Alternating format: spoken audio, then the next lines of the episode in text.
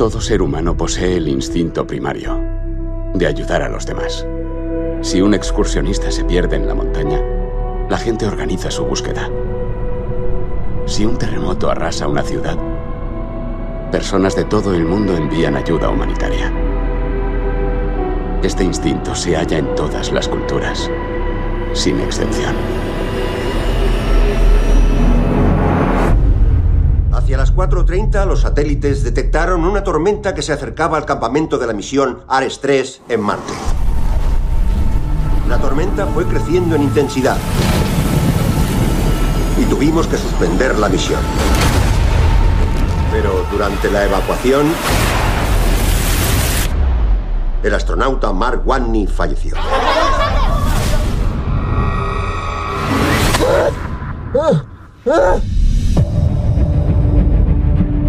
He decidido grabar este diario. Soy Mark Watney y continúo con vida, como se puede comprobar.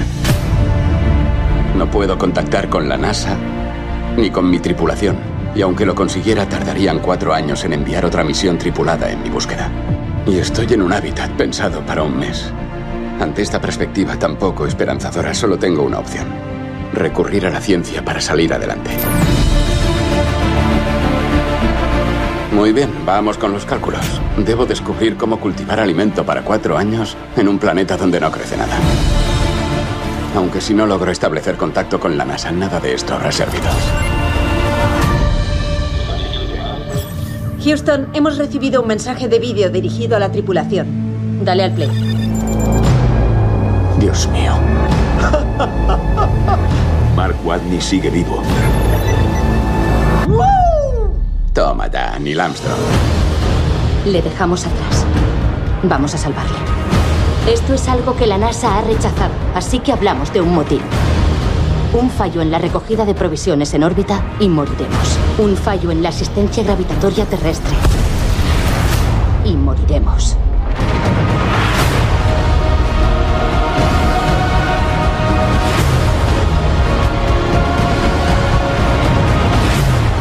Es el espacio. Aquí nada es fácil. Os aseguro que en algún momento todo puede irse al garete. Y vais a decir, ya está. Se acabó todo. ¿Es posible que siga vivo?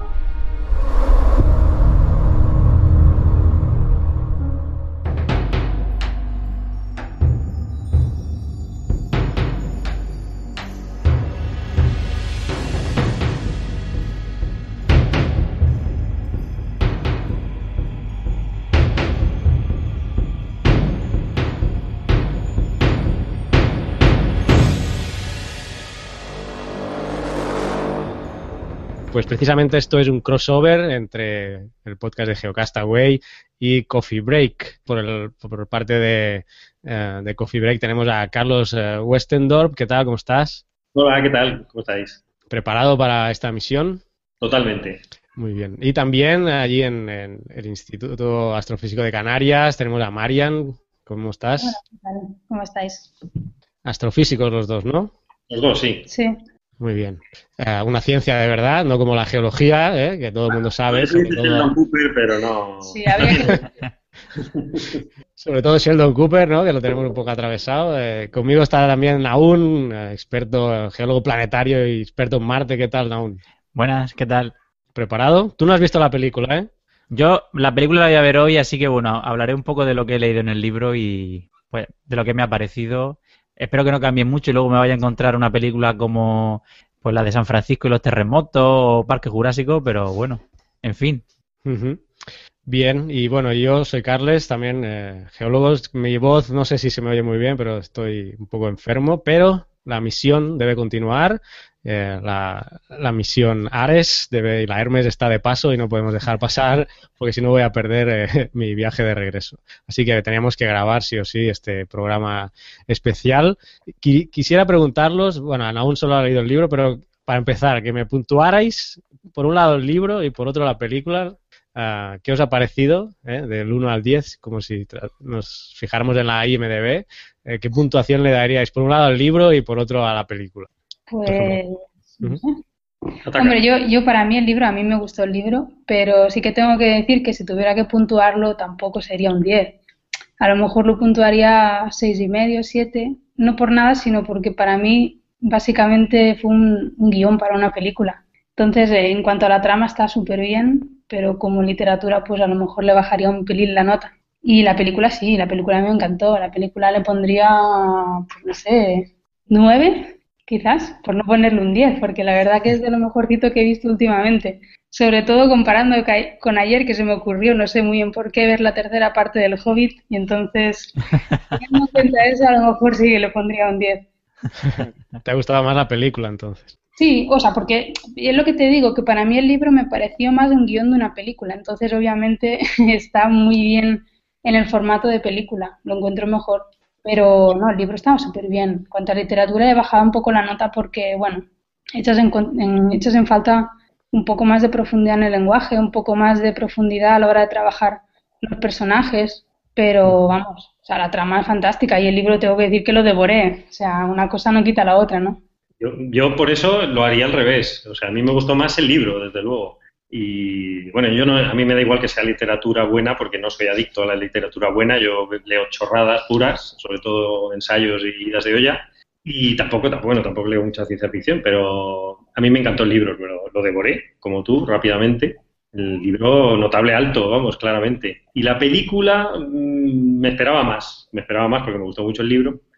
Me gusta cómo está hecha la película.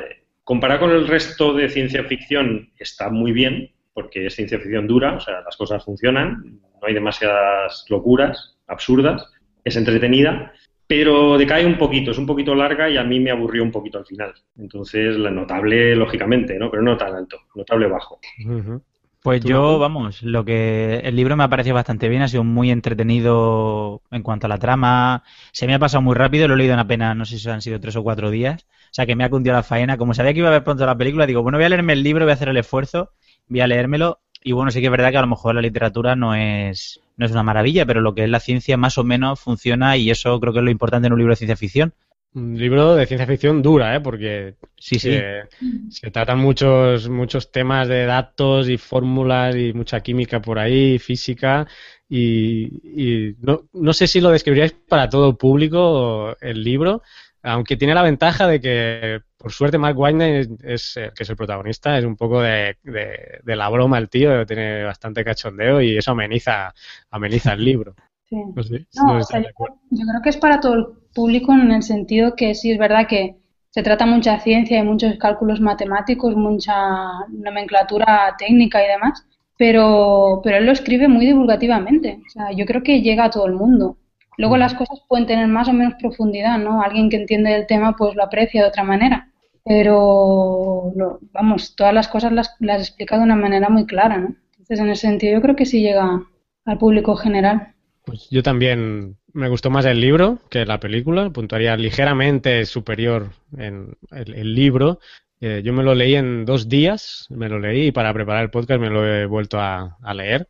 Así que, bueno, me he hecho un empacho un poco de, de The Martian, pero bueno, la primera vez que, que, me lo leí, pues en dos días sí me lo había, me lo había ventilado. Y bueno, hay cosas en la película que, bueno, ya iremos hablando, porque recuerdo que vamos a hablar, uh, más o menos vamos a seguir toda la trama de la película, así que si ni os habéis leído el libro ni habéis visto la película, estáis avisados que esto es full spoilers, ¿eh? De hecho, Nahum, que no ha visto la película, ya, ya está avisado también y bueno, ha aceptado que vamos a hablar de las dos cosas. Eh, voy a hacer un pequeño repaso de cómo inició esto, porque el escritor, que es Andy, Andy Weir, uh, escribió este este libro como a, bueno, por capítulos y en su propio blog.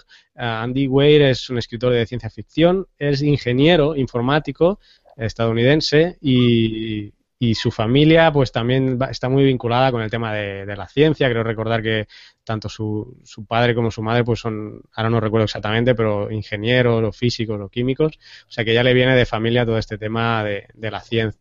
Estaba leyendo que trabajó para AOL, la, esta, la compañía esta American Online, creo que se llama, y, y, fue programador del Warcraft 2, este juego famosísimo, del Warcraft 2, que yo no he jugado, pero sí he oído hablar de él, o sea que eh, fue programador de, de, este juego. Y, eh, pues como decía, empezó por fascículos a publicar esta novela totalmente gratis en su blog. Eh, la gente se fue animando, incluso le proponía Uh, le hacía sugerencias o de, de, la trama o de cambios de cosas que había escrito. Y bueno, esto fue tomando tal dimensión que llegó a un punto que los propios seguidores le recomendaron que, que pusiera este libro, que recopilara todo lo, todo lo que había escrito, lo juntara y creara un libro y lo, lo publicara, lo pusiera en, Amazon, ¿no? Porque la gente pues quería comprarlo y, tenerlo en su Kindle eh, y poderlo leer todo de un tirón. Eh, les hizo caso, pero Amazon tienes que ponerle un precio a, a, los libros. Él quería ponerlo gratis, por lo que he leído, y creo que lo puso a 99 céntimos de dólar. Y bueno, fue un éxito, fue un éxito. Fue tanto el éxito que una una editorial, le, creo que se llamaba Editorial Crown, le compró los derechos para, para ya hacer el, formato, bueno, editado y todo. Y creo recordar que en esas mismas fechas en que la editorial se lo eh, acordaron la, compra de los derechos, ya Ridley Scott eh, ya estaba interesado en, en, el, en el proyecto. O sea que la misma semana que creo que se, se firmó la, venta de los derechos mm, por parte de la editorial Crown, la, la empresa de, de, Ridley Scott, del director, pues también la había, había comprado los derechos para hacer la película. O sea que fue todo rodadísimo. De ahí eh, el guion luego ya lo, lo, lo realizó Drew Goddard, eh, que es un, bueno, ya temas de Hollywood, creo que ha escrito eh, Guerra Mundial Z, que no es que me gustara mucho, que la he visto, y entre otras algunos capítulos de Lost, etcétera. Él escribió el guion, inicialmente iba a dirigir la película, pero Ridley Scott eh, al final y creo que, bueno, por su experiencia en temas de, del espacio, pues creo que ha hecho un, un, buen trabajo. Así que este es un poco el marco de cómo nace la novela, ¿eh? una autopublicación y que pues pocas veces pasa esto, porque cuántos libros no hay en Amazon de gente que autopublica, pero la verdad es que este fue un pelotazo. ¿Sabíais la historia de esta de Andy Weir? Sí, sí, sí. Así por encima, sí, sí. Muy bien, pues si queréis empezamos un poco ya tratar la, lo que sucede en, la película y vamos comentando, ¿no? Vosotros que también conocéis más de, del planeta Marte, porque todo empieza con un accidente eh, en, en, una campaña que están recogiendo eh, información. Está Luis, la comandante Luis, que es la jefe de la misión, que por cierto es geóloga, ahí tengo que, tengo que decirlo. Y, viene una tormenta de arena, ¿no? Viene una tormenta de arena que es uno de los puntos conflictivos eh, que los científicos eh, critican un poco más en la película porque, bueno, hablan de que la tormenta que sucede tanto en el libro como en la película eh, no, no puede pasar realmente así, ¿no? Sí, esa es quizá la primera y gran crítica, ¿no? Yo creo que es de las grandes críticas a la física de la película, ¿no? Que la atmósfera de Marte tiene, es una décima parte de, la terrestre, una cosa así. De densidad. De densidad, y o sea que casi no hay atmósfera. Entonces, los vientos de ese tipo, de 150, 175 kilómetros por hora, son normales que existan en Marte, eh, lo confirmará nuestro experto, pero eso no mueve ni una hoja de papel a la densidad que hay en, esa atmósfera. Entonces, eh, tormentas de, polvo, de polvito en suspensión puede haber, ocultan mucha, gran parte de, la superficie y bloquean la radiación solar, pero no pueden mover objetos. Entonces ahí tenemos un primer problema, ¿no? Que creo que lo ha reconocido el propio Andy Weir en, entrevistas posteriores, ¿no? Que eso fue un error, pero fue un error, en fin, que algo tenía que hacer, ¿no? Para crear tensión dramática, ¿no? Claro, yo pienso que si no hubiese elegido una tormenta marciana, pues la verdad es que no sé qué hubiese podido ocurrir en Marte. Hubiesen tenido que salir marcianos o algo para que hubiese habido un drama y hubiese habido una historia de contar. Sí que es cierto que nosotros estamos acostumbrados a las tormentas de arena terrestres que mueven arena de, pues, relativamente gruesa y, la Tierra pues tiene una, nuestra atmósfera tiene una densidad muy grande. Pero claro, en Marte las cosas funcionan mucho más lentamente y desde luego uno como, como la tormenta de la película. Pero sin la tormenta no hay película, vamos.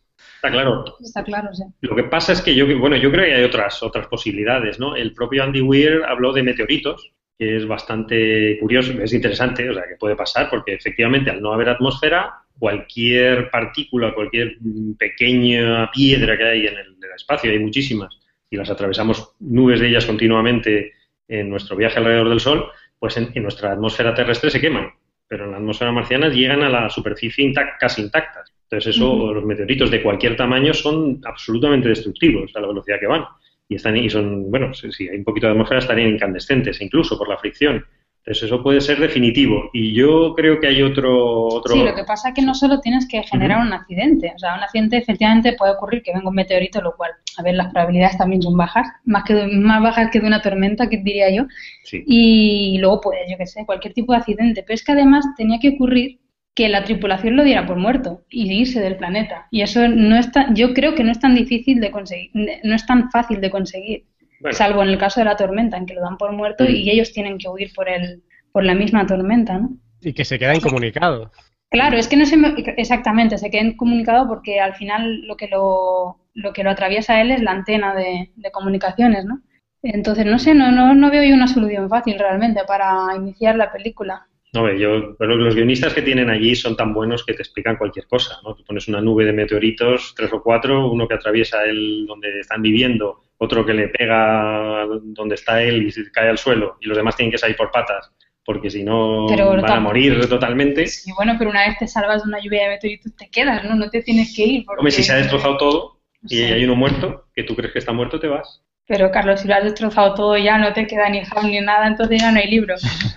Yo no lo, no lo veo muy fácil, no, no lo veo fácil. No, yo, yo, hay otra posibilidad que es, que es un factor que no se ha tenido en cuenta en toda la película y ni en el libro tampoco, y me, me da un poco de pena porque aquí somos dos físicos solares, somos astrofísicos que hemos estudiado el Sol en nuestra formación, y, y el Sol es muy peligroso. La radiación solar, como no hay atmósfera y tampoco hay campo magnético en Marte, pues nos llega a las partículas cargadas del Sol en las fulguraciones, en las explosiones, en, entonces, eso, eso puede ser una radiación muy, muy importante y puede freír sistemas electrónicos. Entonces, tampoco se me ocurre cómo tendrían que salir escapando corriendo, sí, ¿no? pero es un factor que ahí no se ha tenido en cuenta, ¿no? Mm, sí.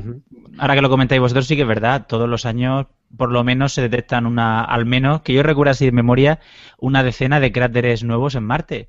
No son muy grandes, pero para que sean, bueno, que sean resolubles por las cámaras que hay actualmente eh, alrededor de Marte, pues son cráteres de, cierta entidad, que en la Tierra obviamente no, no habría manera de, que esas rocas atravesasen la atmósfera, pero en Marte sí que ocurre y es un fenómeno bastante, bastante habitual.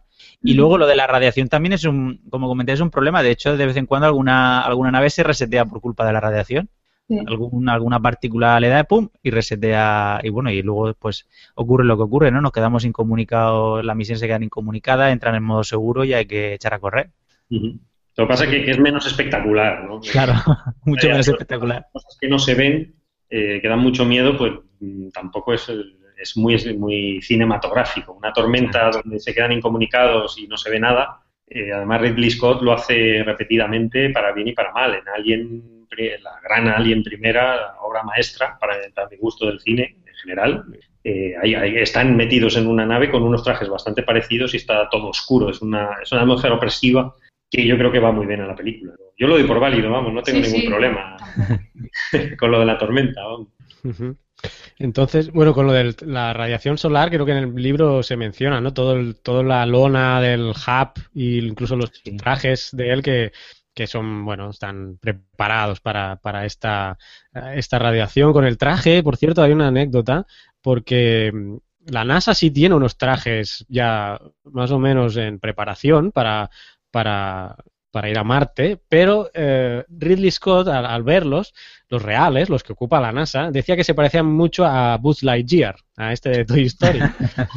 y entonces en la, en la, película, de hecho, pues se ve un traje mucho menos aparatoso, eh, mucho más estilizado. Eh, las típicas lucecitas dentro del casco que todo el mundo criticamos de para qué vas a iluminarte la cara, obviamente es un truco cinematográfico para poder ver la cara del actor, pero no tiene ningún sentido. Y eh, por ahí además he leído pues que además si estás en Marte, que es el planeta rojo, no hagas el vestido rojo, porque es blanco con, con rojo o, naranja, ¿no?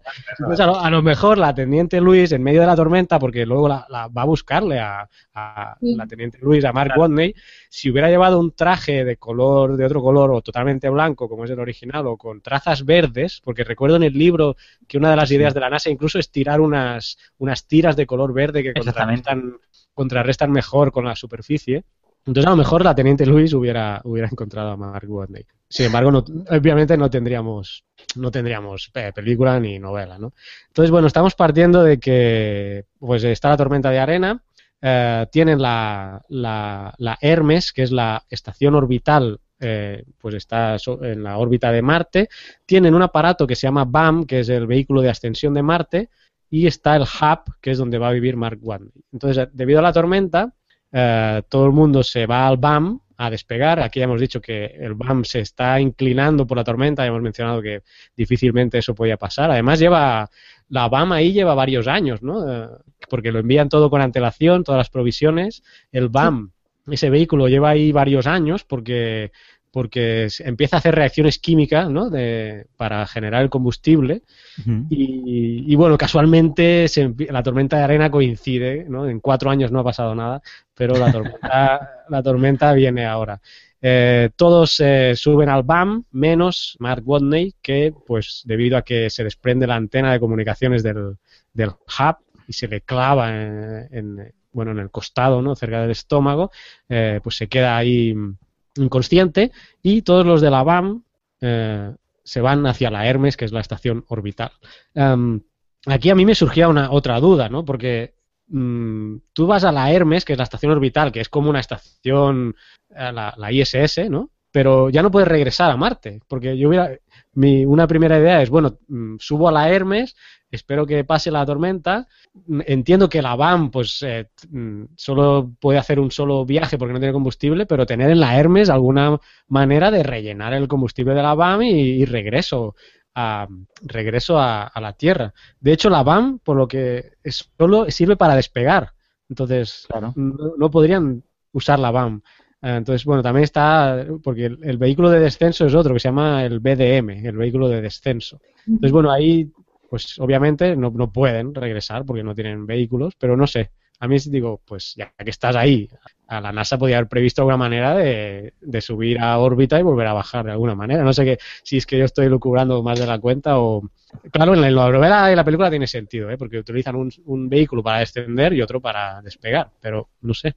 Hay una tormentita y ya tienes que abandonar el planeta. Sí, sobre todo que es una tormenta que ya sabías que iba a haber, porque las tormentas las conoces. O sea, sean realistas o no, tú sabes qué tormentas hay en Marte, lo sabemos ahora y en el futuro, en 2033, también habría que saberlo. Entonces, algún plan B tendría que haber. Otra cosa es que la cantidad de combustible que habría que llevar para hacer un despegue desde Marte mm, fuese muy elevado, pero bueno, es la mitad de la gravedad terrestre, aunque no hay atmósfera. Entonces, eh, deberían tener combustible de sobra para hacerlo dos veces. otra cosa es que es amortizar, yo no sé cómo lo hacen. El vehículo de descenso no sé cómo se hace, porque si es, si es como ahora con dándote golpes contra, contra la superficie, lito frenado que se llama, el, darse de cabeza con, con paracaídas y con que tienen ahora. Es verdad, yo no sé si eso se comenta, cómo bajan. Bueno, eh, se comenta de manera indirecta cuando hablan de llevar las provisiones a, a Marte para darle de comer a Mark Watney. Es que las provisiones pueden llegar perfectamente y estrellarse contra la superficie, pero cuando pero las medidas de seguridad para los humanos necesitan retropropulsores. Entonces, cuando empiezan a inventar la siguiente sonda, ya empiezan a quitarle los retropropulsores, los paracaídas, en fin. Entonces, supongo que, el vehículo de descenso sí que tendría retropropulsores para que los seres humanos no experimentaran esa aceleración tan grande. Sí, sí, eso Pero vamos, así de manera indirecta, tampoco, tampoco habla mucho más. Sí, porque lo comenta, porque creo que de la, hasta cuatro opciones de rescate que acaban saliendo en el libro, eh, la primera es esa, enviarle material, aparte de la comida, material para poderse comunicar mejor, material más frágil que él pueda usar y, permanecer vivo hasta la siguiente misión misionares y, lo llevan en, en, este módulo, el BDM, el vehículo de descenso, tal como ha dicho Naúl, ¿no? De, para de una manera delicada. Lo que pasa que luego, bueno, se van torciendo, eh, se van torciendo las cosas. Pues eh, tenemos ya a Mark Watney que está, está solo, se han ido sus compañeros, están en la Hermes de regreso a la Tierra. y, él está solo, ¿no? Se despierta. No sé qué os ha parecido la parte de, la antena clavada, que el traje se, se, sella con la sangre. Eso en la película no, no acaba de... no se explica bien, ¿no? Pero, pero en el, él se ve que tiene clavada la antena, se despierta, sí que se ve que el traje hace una serie de ruidos, de presurización y tal, pero en el libro es más detallado en cuanto que la, que la antena le, ha doblado el traje, la sangre lo ha sellado, entonces eso ha permitido que el traje él solo automáticamente eh, se haga una serie de ahí de, mezclas de oxígeno, de dióxido de carbono, etcétera, etcétera. Eso sí está explicado en el libro. ¿Qué, qué os ha parecido? Hombre, a mí me sorprende que un coágulo de sangre te pueda evitar una cosa así, una despresurización así, la verdad. Eh, a mí me sorprendió bastante, pero no lo sé. No sé, el, agujerito es muy pequeño, entonces es justo una antena finita, entonces ella misma sella el agujero. La pérdida no, sé, no, sería muy grande, aunque sí es verdad que, estás en Marte, es el, es el vacío absoluto casi. Casi, casi, sí. Tiene un 0,6 presión atmosférica de la Tierra, entonces es casi el vacío. Deberías traerte ahí todo, todo el aire que tengas bueno, es, es de la, credibilidad de las películas, ¿no? Como cuando alguien salta de un tren en marcha y no le pasa nada, o, en fin, son cosas como que no pasa nada, o sea, que para continuar con la historia no, te parece raro, ¿no? A mí lo que me pareció fatal es de la película que se ponga ya a coserse la herida, o sea, yo es que eso era innecesario, sinceramente, porque no, es que no de verdad, no, en serio, o sea, yo lo pasé fatal, no había necesidad de ver al hombre graparse la barriga, o sea, no... ¿Qué aporta? ¿Qué aporta? Nada. Sí, es que ahí hay un problema. Yo no sé Ridley Scott qué le pasa con las autooperaciones, pero hay otra película que no voy a mencionar de Ridley Scott, que puede ser de las peores películas de la historia del cine, que no la voy a mencionar, pero hay una, hay una escena de que se auto hace una cesárea una persona. Es muy desagradable. Yo no sé qué le pasa a Ridley Scott, debe ser su fetichismo para autooperarse. Sí, pero esa película no existe, entonces es mejor no hablar de ella. No existe, no se puede mencionar. Ya sé, creo, ya sé de cuál hablas. Empieza con P y es una precuela de Alien. Entonces, claro, si alguien es una maestra, esto es lo peor. Directamente. Y creo que han hecho dos más. Dos más, wow. Sí, pero de todas formas Ridley Scott con The Martian yo creo que se ha, redimido, o sea, está bastante decente. Pues estamos con Mark Watney en la, a ver si lo digo bien, Acidalia Planitia, creo recordar, que es, es, donde la Ares 3, que es la misión donde él viene, y eh, pues ahora él se da cuenta que pues está vivo, obviamente, que los demás no saben que está, que está vivo y tiene que empezar a, sobrevivir. Ah, una de las primeras cosas que hace es ver todo lo que tiene ahí y no sé si estoy saltándome mucho, pero ya empieza a ver todo lo que tiene, a ver cuánto le va a durar la comida. Él en principio su primera idea es esperar a que la Ares 4, que es la siguiente misión que tenga que llegar, ah, pues que lo salven ellos y intentar sobrevivir hasta esa misión Ares 4 y ahí es cuando ya empieza a ver cómo puede eh, cultivar, ¿no? Hay una parte en la película que él dice, por suerte soy botánico, ¿no? En la película. Sale ahí como hasta tiene un manual o algo. Eh, en la película él solo es botánico, pero claro, todo lo que hace, o sea, yo si fuera bueno, yo soy geólogo, soy incapaz de hacer todo lo que hace el tío en la película, porque en el libro, aparte de botánico, el tío es ingeniero mecánico, entonces ya entiendes muchas más cosas. Pero en la película, en la película no, el tío es botánico solamente y no sé si os chocó eso, porque siendo botánico yo soy incapaz de conectarme y de hacer todo lo que hace con, con los filtros y todo eso.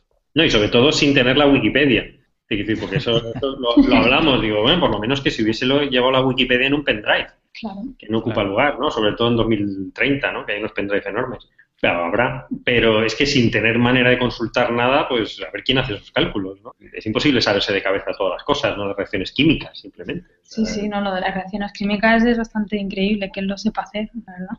No sé si alguien... en el espacio o algo así también.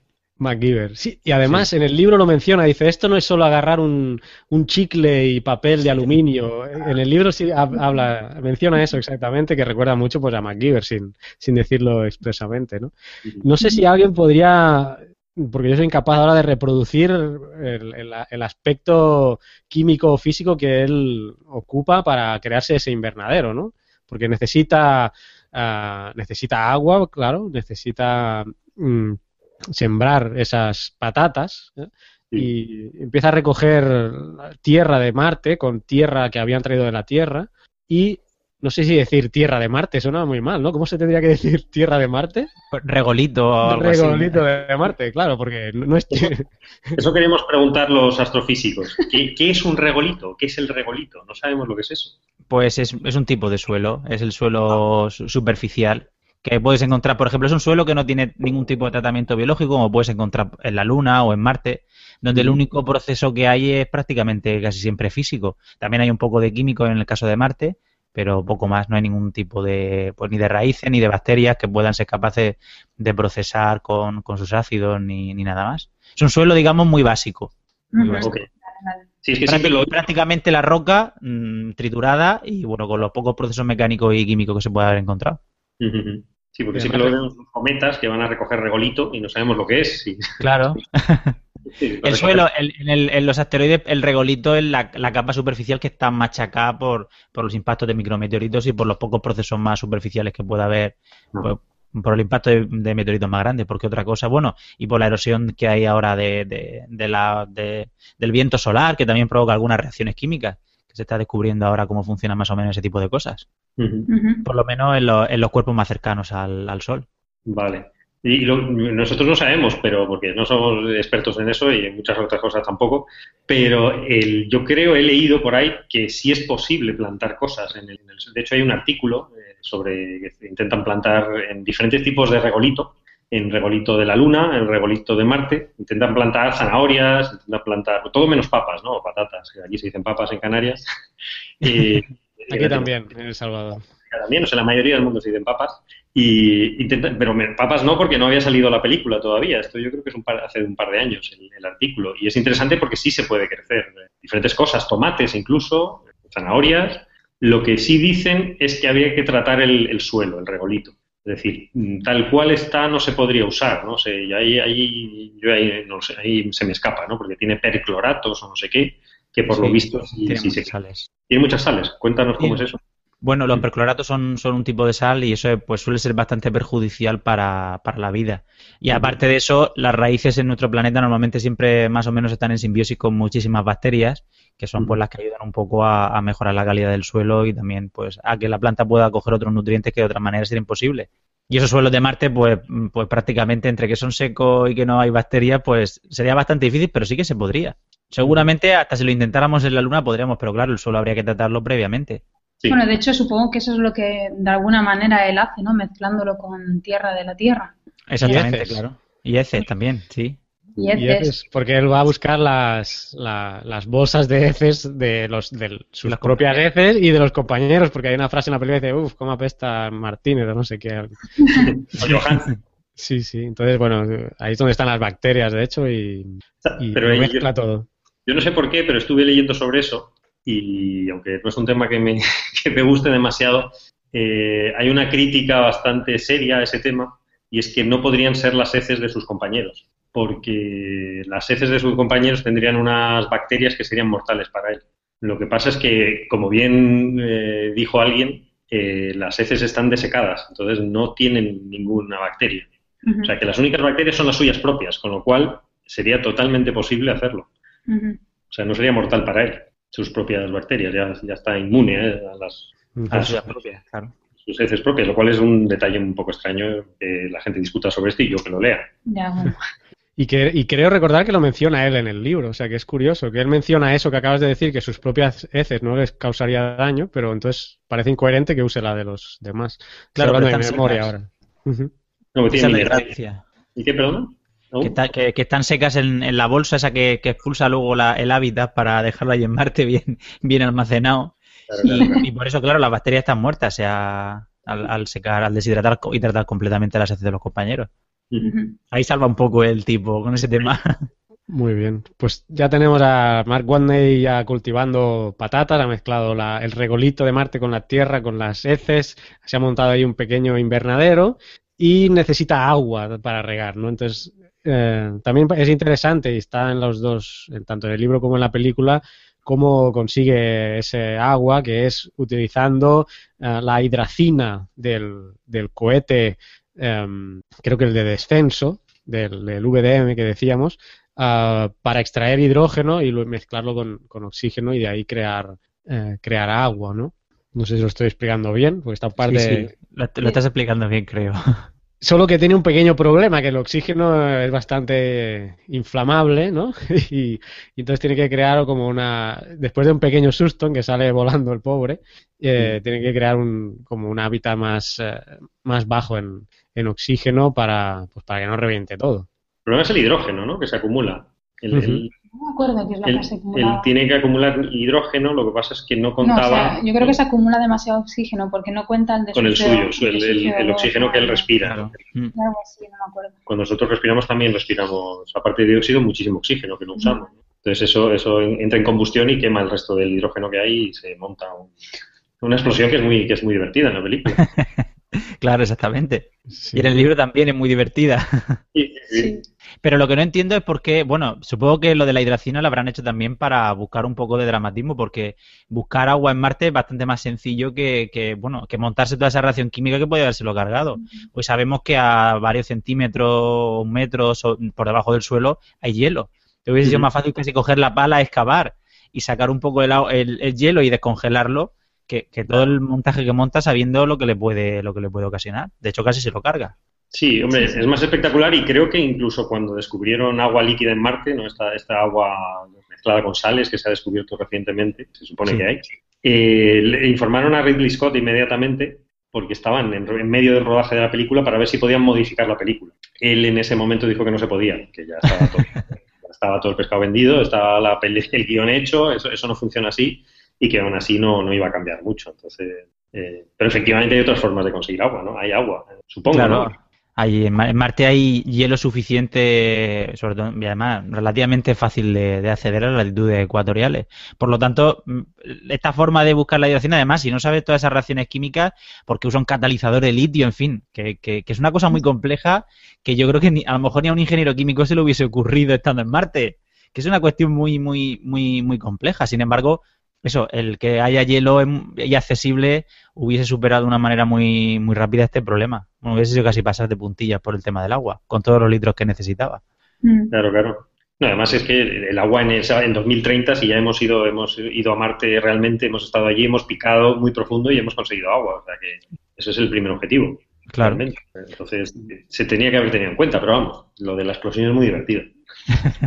Muy bien, pues eh, tenemos a Mark Wande cultivando las patatas. Por cierto, que él necesitaba una ignición, ¿no? Algo que, combustionara y, se cita que, la NASA tiene muy, muy superado ese tema con el Apolo 1, quiero recordar, que todo tiene que ser ignífugo y nada puede prender en fuego y, es gracioso que ocupa mm, ocupa un crucifijo de Martínez, que es una de las cosas personales que, puede usar, y con las astillas, en el libro, con las astillas del crucifijo, y en la película no son con las astillas, creo que es con el metal, ¿no? Ahí, no, no, son las astillas, lo va, lo va tallando, ¿no? Sí. Ah, también son las astillas.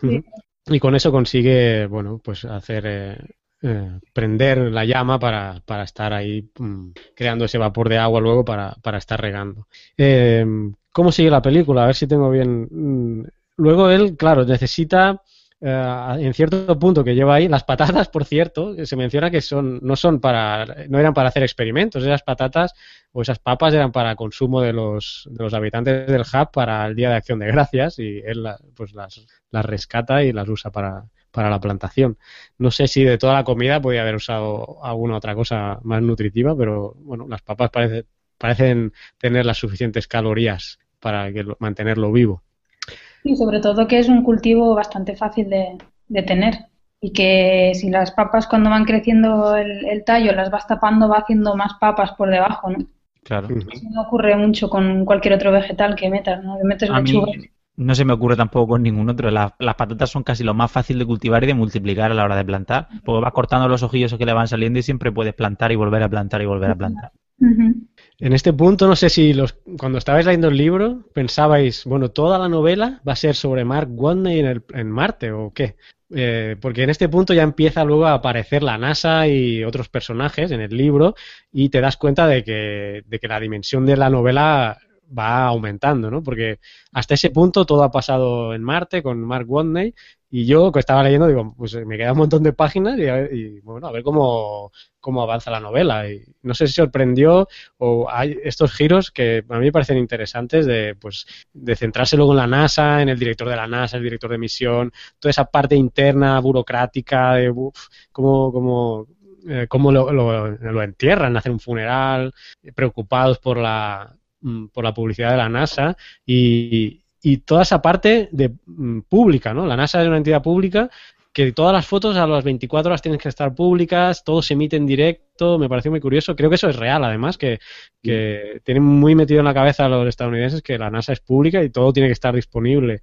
Yo, creo que, yo, creo que, eso está muy bien en la película. Eh, bueno, el libro también. De hecho, la gente que ha vivido en NASA y que ha estado trabajando, aquí hay bastantes colaboradores, dicen que efectivamente es así que, funcionan así exactamente. O sea, que la NASA realmente es, es una administración.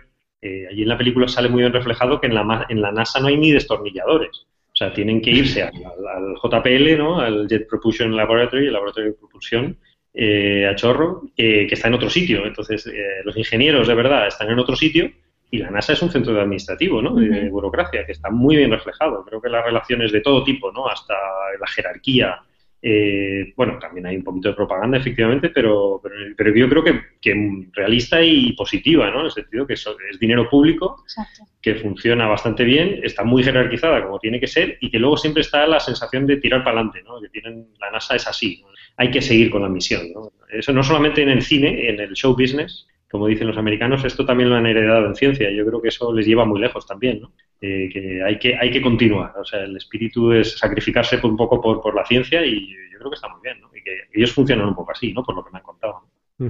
Tú, Naun, que estás también eh, metido en eso, con el tema de la irise, ¿no? Por ejemplo. Sí, bueno, nosotros, eh, su, digamos, su fuente de financiación, que muchas veces depende también, aparte del, del JPL, depende de las universidades porque tienen muchos proyectos de investigación adjuntos y, y bueno, y tienen muchísima gente alrededor trabajando que no depende directamente de, estos organismos.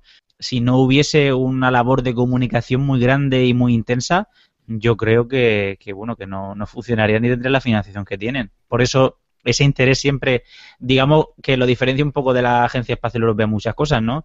Siempre todo muy rápido, las imágenes conforme están llegando al Deep Space Network enseguida te aparecen aquí en la pantalla. No sé, es otra forma también quizá más espectacular y, eso, como lo del show business, ¿no? Los americanos les gusta mucho mostrar, son muy exhibicionistas y, por eso les gusta hacer las cosas, no sé, muy rápidos y muy visuales. Y eso les beneficia, porque saben que al fin y al cabo es una, la NASA es una administración pública y si la gente no le interesa la NASA, la NASA se cierra. Es al fin y al cabo es, es la finalidad, ¿no? Es una cosa por la otra.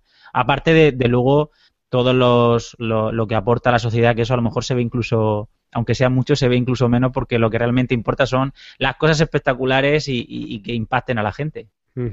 Pues estamos, eh, como decía, la NASA se está discutiendo ahí el tema burocrático, que si tienen que cambiar los, eh, los satélites porque quieren ver la, zona del, impacto. Unos dicen que no, porque va a salir el cuerpo de Mark Watney y eso va a crear mucha mala publicidad, etcétera. entonces nos vamos a, aparece Mindy Park, una analista de, imágenes, ¿no? De, que no sé, en el libro ni en la película se menciona. Yo no sé si, si esas fotos que son de alta resolución podrían ser de la Irisi que comentábamos o de algún, de algún otro orbitador.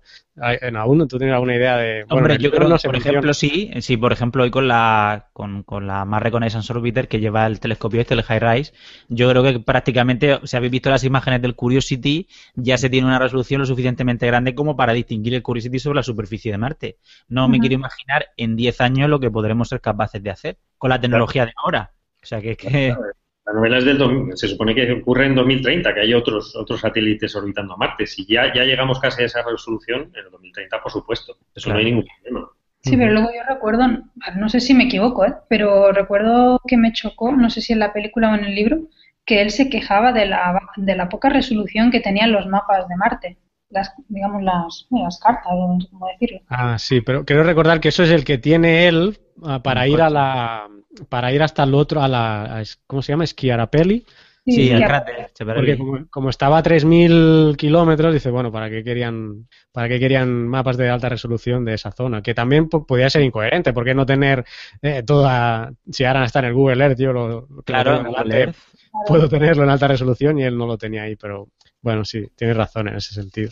Eh, ahora, en esa parte del libro y de la película viene una de las de los giros argumentales interesantes. Hay varios y este es uno, ¿no? Que está Mindy Park analizando las imágenes a las, no sé si son las 3 de la mañana y ve una comparativa de la zona del hub y eh, ve que se, han desplegado unas tiendas de campaña, no sé si lo llaman así, obviamente no creo, y que el rover está desconectado de, de, de, donde estaba enchufado para recargarse, creo, quiero recordar. Así que llama a uno de los directores de misión y ahí se dan cuenta que casi con un 100% de probabilidad, bueno, con un 100% porque mm, revisan las bitácoras de la comandante Luis, que no sé si he dicho si era, que era geóloga ya, eh, tirando para casa. No, bueno, eh, era broma. Pues eh, se dan cuenta de que era imposible de que se hubiera movido el rover por sí solo. Entonces se dan cuenta de que está vivo y ahí es gracioso la de comunicaciones que dice, pero a ver, ahora como coño decimos, acabamos de enterrarlo, hacer el funeral, vamos a quedar como pendejos, ¿no? Para,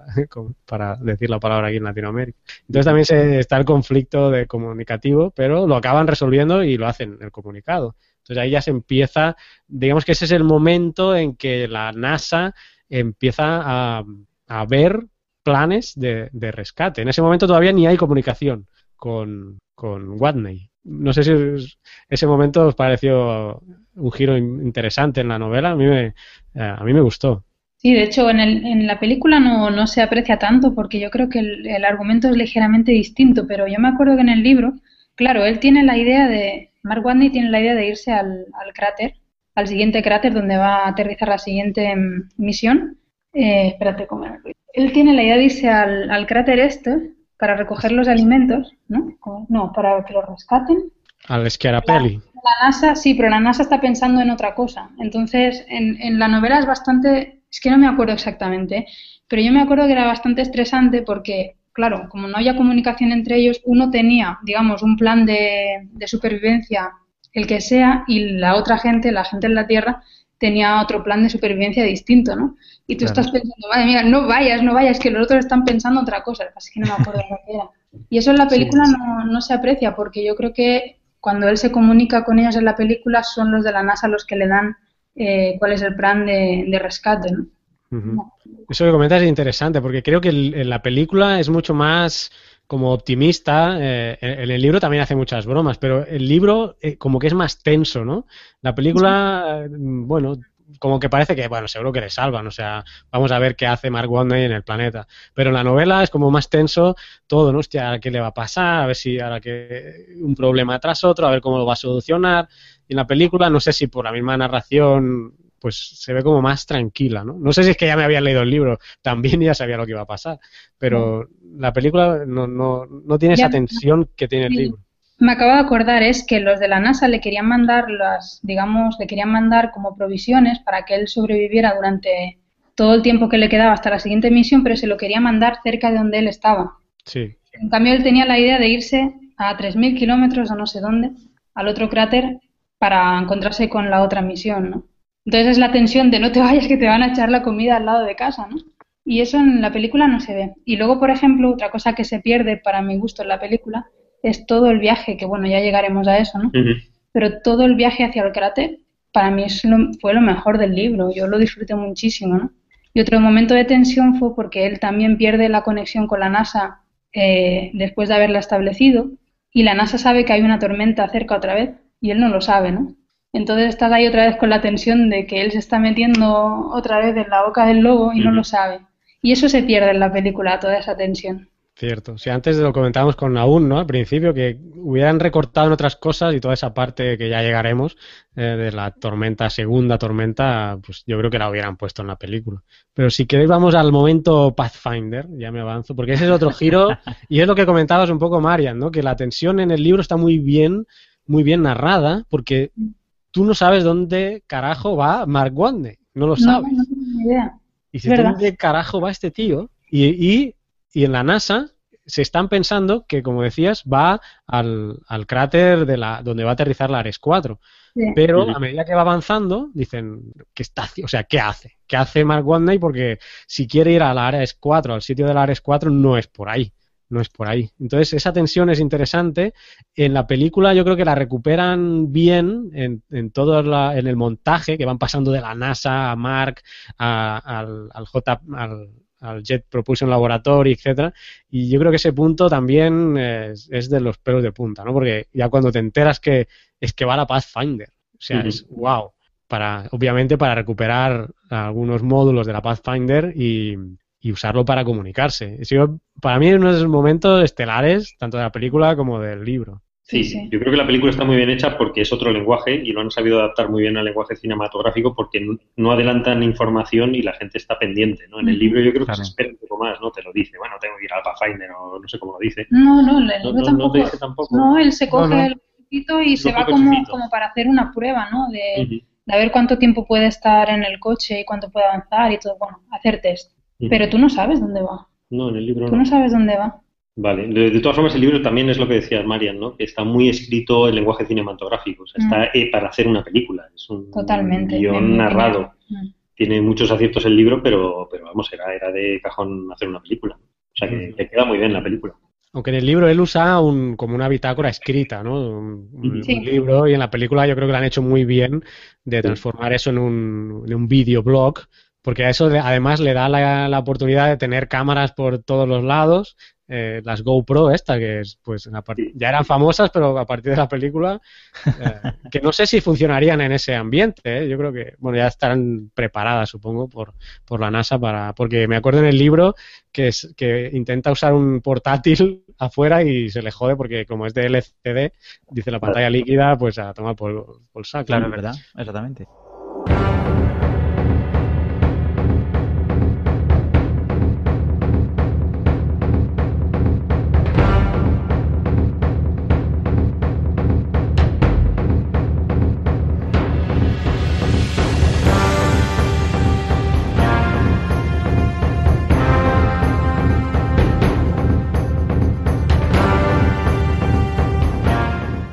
Y nos hemos dejado una cosa, que la parte de que antes de ir a la Pathfinder él está haciendo pruebas, porque la Pathfinder creo que está como a casi mil kilómetros o algo así, o sea, estaba bastante lejos. Y mm, para el tema de energía necesita mm, usar los paneles solares, pero la, la, calefacción del rover se le chupa a la mitad prácticamente. O sea que necesitaría estar parando cada dos por tres para recargar las baterías y solo en la calefacción se le volaría.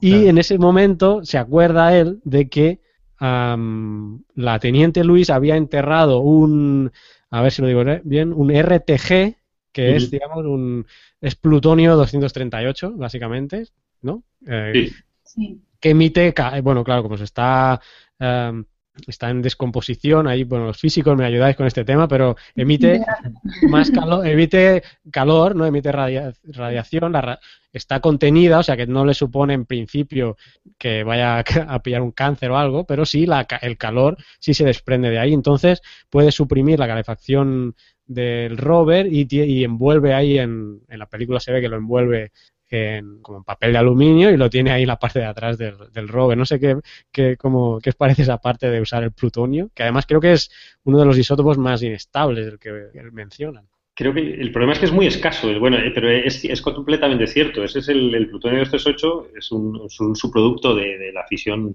nuclear que se, se, recrea en, en, en, los reactores de fusión, de fisión, perdón, que hay y hay que hacerlo a propósito. Y el problema es que, bueno, ese es lo que se usa en las diferentes misiones. Creo que el, el, Curiosity actual creo que tiene dos kilos de plutonio.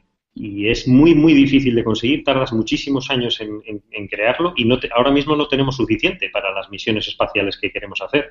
Entonces, pero, pero eh, todo es muy real, es decir, eh, genera calor, es una cosa muy básica, simplemente está caliente y de ahí lo, lo, luego lo generamos energía eléctrica a través de eso y está apantallado completamente, no, no genera ninguna radiación mortal. ¿no?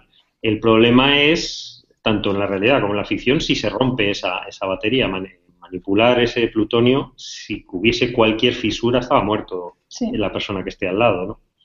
Es, es, realmente muy real, eh, es impecable en la película. Además que creo que no hay otra solución para calentarse.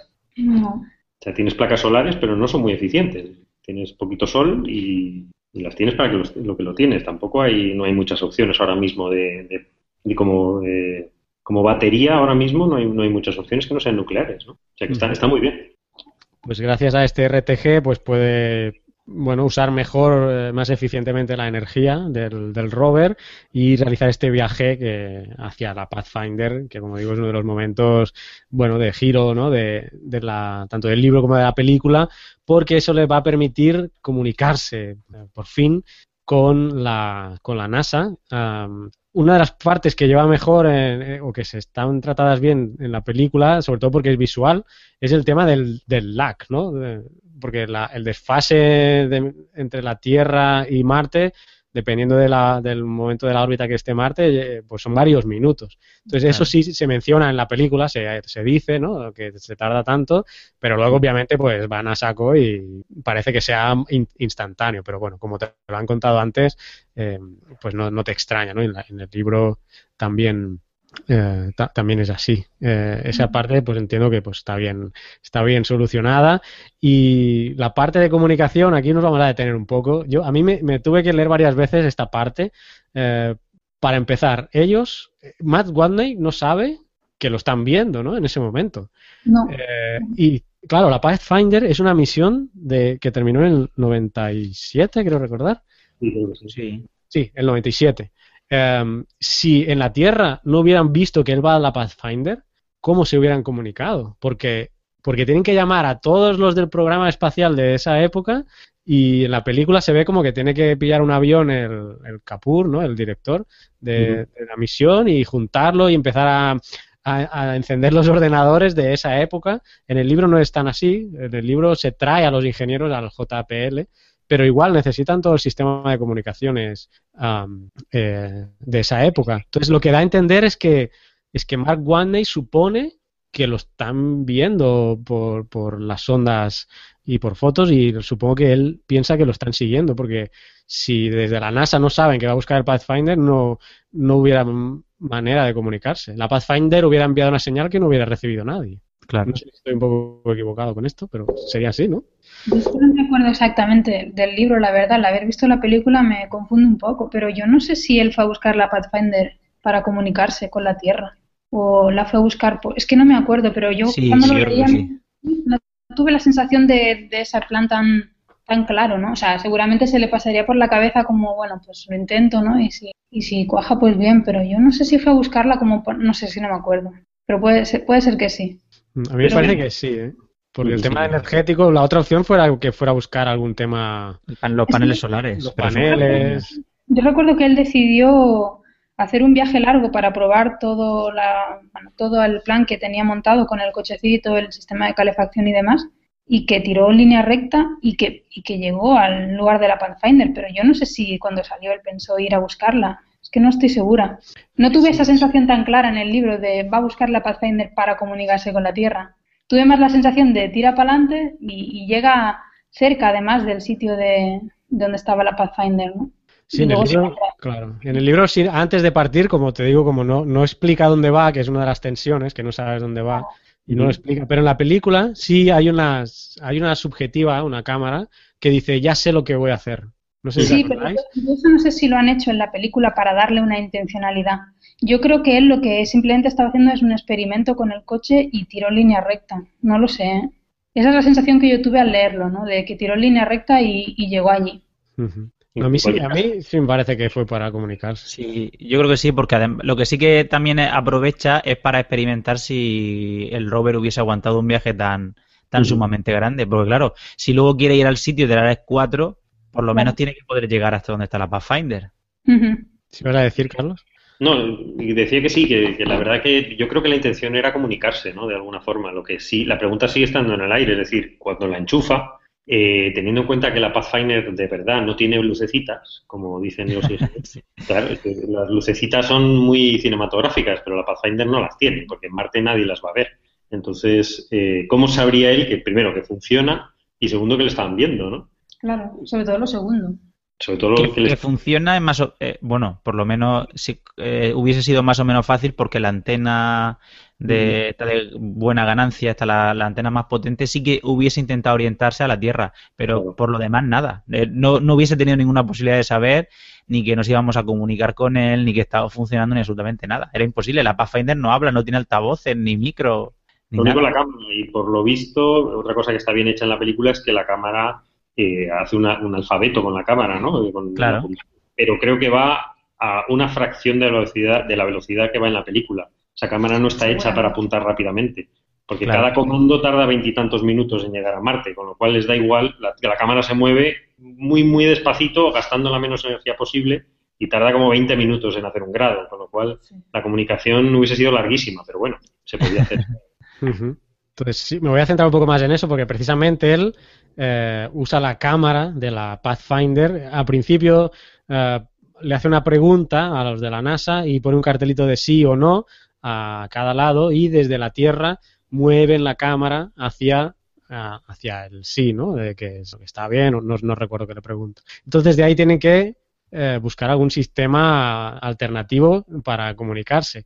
Y aquí me tuve yo que ver varias veces esa parte de la película, porque al principio, y en el libro también lo menciona, eh, de usar el alfabeto eh, normal, ¿no? A, B, C, D hasta la Z, pero, y aquí es donde me costó, pero al final usan el, el, alfabeto decimal porque tiene menos caracteres. Y digo, bueno, pero ¿qué más da? Porque si una letra necesitas dos, para hacer una letra necesitas dos hexadecimales. Claro. Pues es más tiempo. Entonces no, yo no llegaba a entender esa parte, pero creo, creo que el problema era que el, el ángulo de la cámara eh, teniendo las 25 letras del alfabeto, Mark Watney no podría saber a qué letra estaba apuntando por el ángulo. Entonces, al reducirlo a 15, a 15 números hexadecimales, y aquí Carlos seguro que me complementa esto, que eres el informático aquí, él es la, solución fue esa, ¿no? Pero por, por, un tema solamente de que de tener más claro a qué dónde apuntaba la cámara. Sí, creo que sí. Creo que sí, lo que pasa es que a la velocidad real hubiésemos estado años ahí en Marte leyendo el mensaje. Pero no pasa nada, vamos. Está bien resuelto que la cámara, el, el Curiosity se mueve mucho más rápido. Es cierto, porque, bueno, como decías, el, movimiento de la cámara es súper lento y, aunque se cita en el libro todo el tiempo de, comunicación, eh, eso hubiera supuesto un montón, un montón de, minutos, segundos, horas, bueno, en fin. La cuestión es que ya están comunicados, de ahí, eh, bueno, le envían un código, yo no sé cómo, pero le envían unos códigos para que él modifique algún algo del software y ya pueden chatear, ¿no? Esa parte, pues, pim pam, solucionado, ya podemos chatear y perfecto. Y luego, bueno, esa parte del código y ya de ahí informan a la Hermes también, eh, le comunican todo el plan de, eh, de rescate, eh, están hablando, le preguntan por qué no, si les han informado a la Hermes, que son los que están de, regreso, y ahí hay un momento divertido, ¿no? Que, les empieza a insultar y dicen, bueno, tranquilo, que nos está oyendo eh, todo el mundo. A mí me resultó extraño, en la película sobre todo, que se esté chateando, o sea, muy bien que publique las fotos, pero el chat, no todo el mundo tiene que estar viendo el chat, porque lo dan a entender como que el público entero, todo el mundo. Y, no creo que esté todo el mundo viendo cómo chatean ahí. Pero bueno, un momento, un momento cómico. De ahí ya le, plantean la, la, solución, ¿no? La, la, primera solución, que como decía Marian antes, es la primera opción es enviarle los suministros cerca de donde está para que sobreviva hasta la siguiente misión. Esa es la primera opción que le proporcionan a, a Mark Watney. Y bueno, se queda, se queda ahí, él tiene suministros con las papas y todo esto, pero hay un accidente que a ver si me puede explicar bien bien mm, cómo pasa, no sé si os acordáis. Eh, en la película pasa muy rápido, tampoco se explica por qué. En el libro se detalla algo más, pero tampoco queda muy claro, como que se raja, se raja parte del hub y hay una pequeña explosión. A mí no me queda muy claro, no sé si. Ah. El, accidente, pero te estás refiriendo al accidente de la, de la sonda que iba a mandar los alimentos. No, antes cuando él tiene el accidente que, se le, que las papas ya se le se queda sin comida a él, que a, partir de ahí tiene que haber otro plan de contingencia porque la opción 1 ya no sirve porque con la comida que él tiene no le, no le ajusta, ¿no? Porque ya se ha cargado las patatas, del cultivo. Mm, ¿Os acordáis de esa parte? Porque sí, exactamente. Tiene una fisura en, la lona. Sí. Entonces, al parecer, eh, por lo que cuenta, era una fisura que, bueno, que en principio no, no, hubiera pasado nada, a no ser que esa esclusa se hubiera estado usando continuamente para entrar y salir, entrar y salir, que es lo que hacía él. Imagino que en la misión, eh, la misión que había planeada, a lo mejor hubieran salido unas poquitas veces al exterior, ¿no? Hacer eh, algún experimento, pero es que él se pasaba el día entrando y saliendo, entrando y saliendo. Todos los días y eso provocó que la fisura se abriera un poquito más y finalmente, bueno, pues eso es una cosa súper inestable y dada la, diferencia de presiones entre dentro y fuera en la atmósfera de Marte, reventó. ya está. Esa es la... Pues fatiga del material, ¿no? Sí. Y salió despedida la esclusa y pues el hub se quedó sin puerta y pues... Y las papas se congelan inmediatamente. Entró rápidamente, sí. Y qué buena es la cinta aislante, ¿no? ¿Se puede hacer eso? Pues eso yo tengo dudas, ¿eh? Realmente. Creo que esa cinta no existe todavía. Porque él se, se raja el casco y... Sí, pero perdona, pero el coágulo de sangre hizo algo peor. o sea que... No, pero yo creo que una de las cosas que he visto por ahí que han criticado a esa escena es que el material de la, del casco es básicamente irrompible. Entonces ya lo, lo, tienes difícil para romperlo. Y una vez roto, pues bueno, ya que lo arregles con cinta aislante o no, no lo sé. La cinta americana.